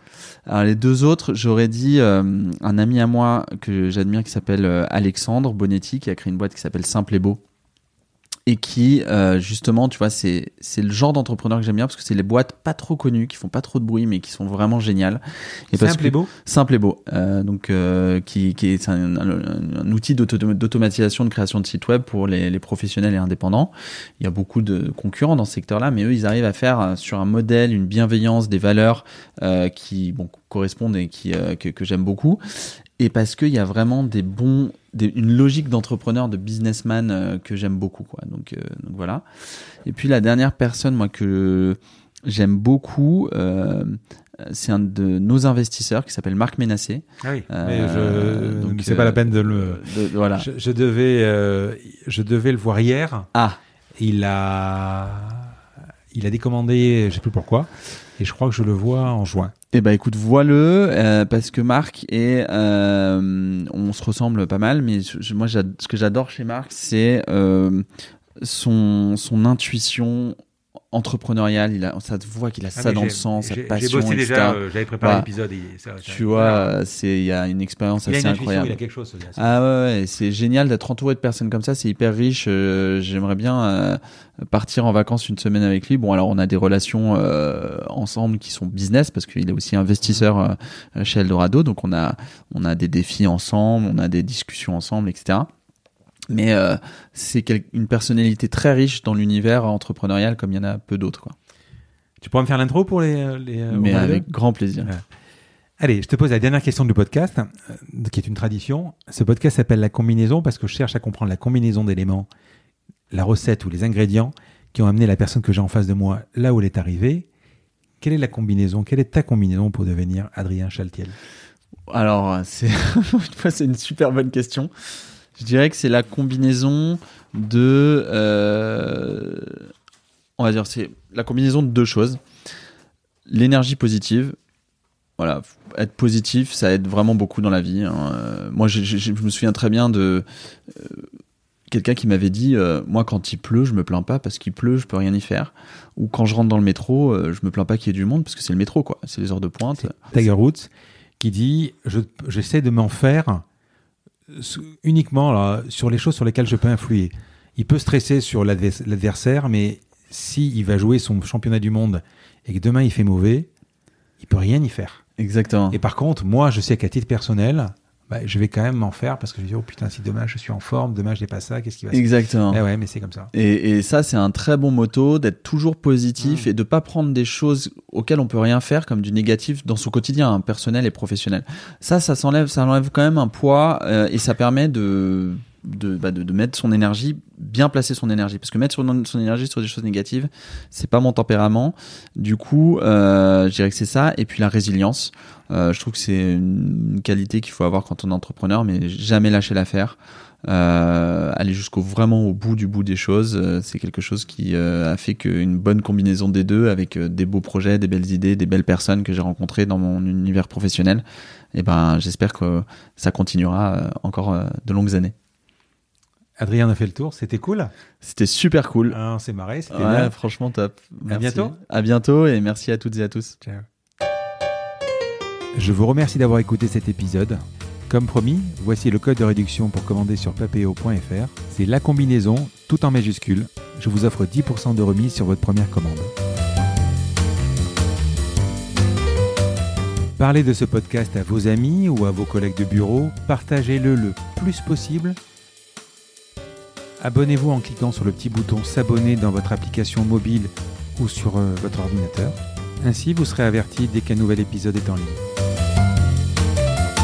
Je sillonne la France pour vous proposer de nouveaux invités. C'est vraiment beaucoup beaucoup de travail. Ce n'est pas mon métier, vous l'avez peut-être compris. C'est une passion que je pratique en dehors de mon job. Si vous avez apprécié cet épisode, dites-le moi avec des étoiles, 5 de préférence sur Apple Podcast, anciennement iTunes, et d'y ajouter un gentil commentaire, ça me fera plaisir.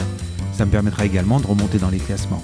Et puis si vous n'êtes pas Apple, c'est pas grave, parlez-en autour de vous, partagez sur les réseaux sociaux, c'est prévu sur votre euh, application de podcast préférée. Enfin, vous pouvez vous abonner sur lacombinaison.fr pour être averti dès qu'un nouvel épisode est en ligne. Je suis Frédéric Azoulay, n'hésitez pas à me faire remonter vos remarques, vos questions, mais aussi des invités que vous aimeriez entendre je vous dis à bientôt.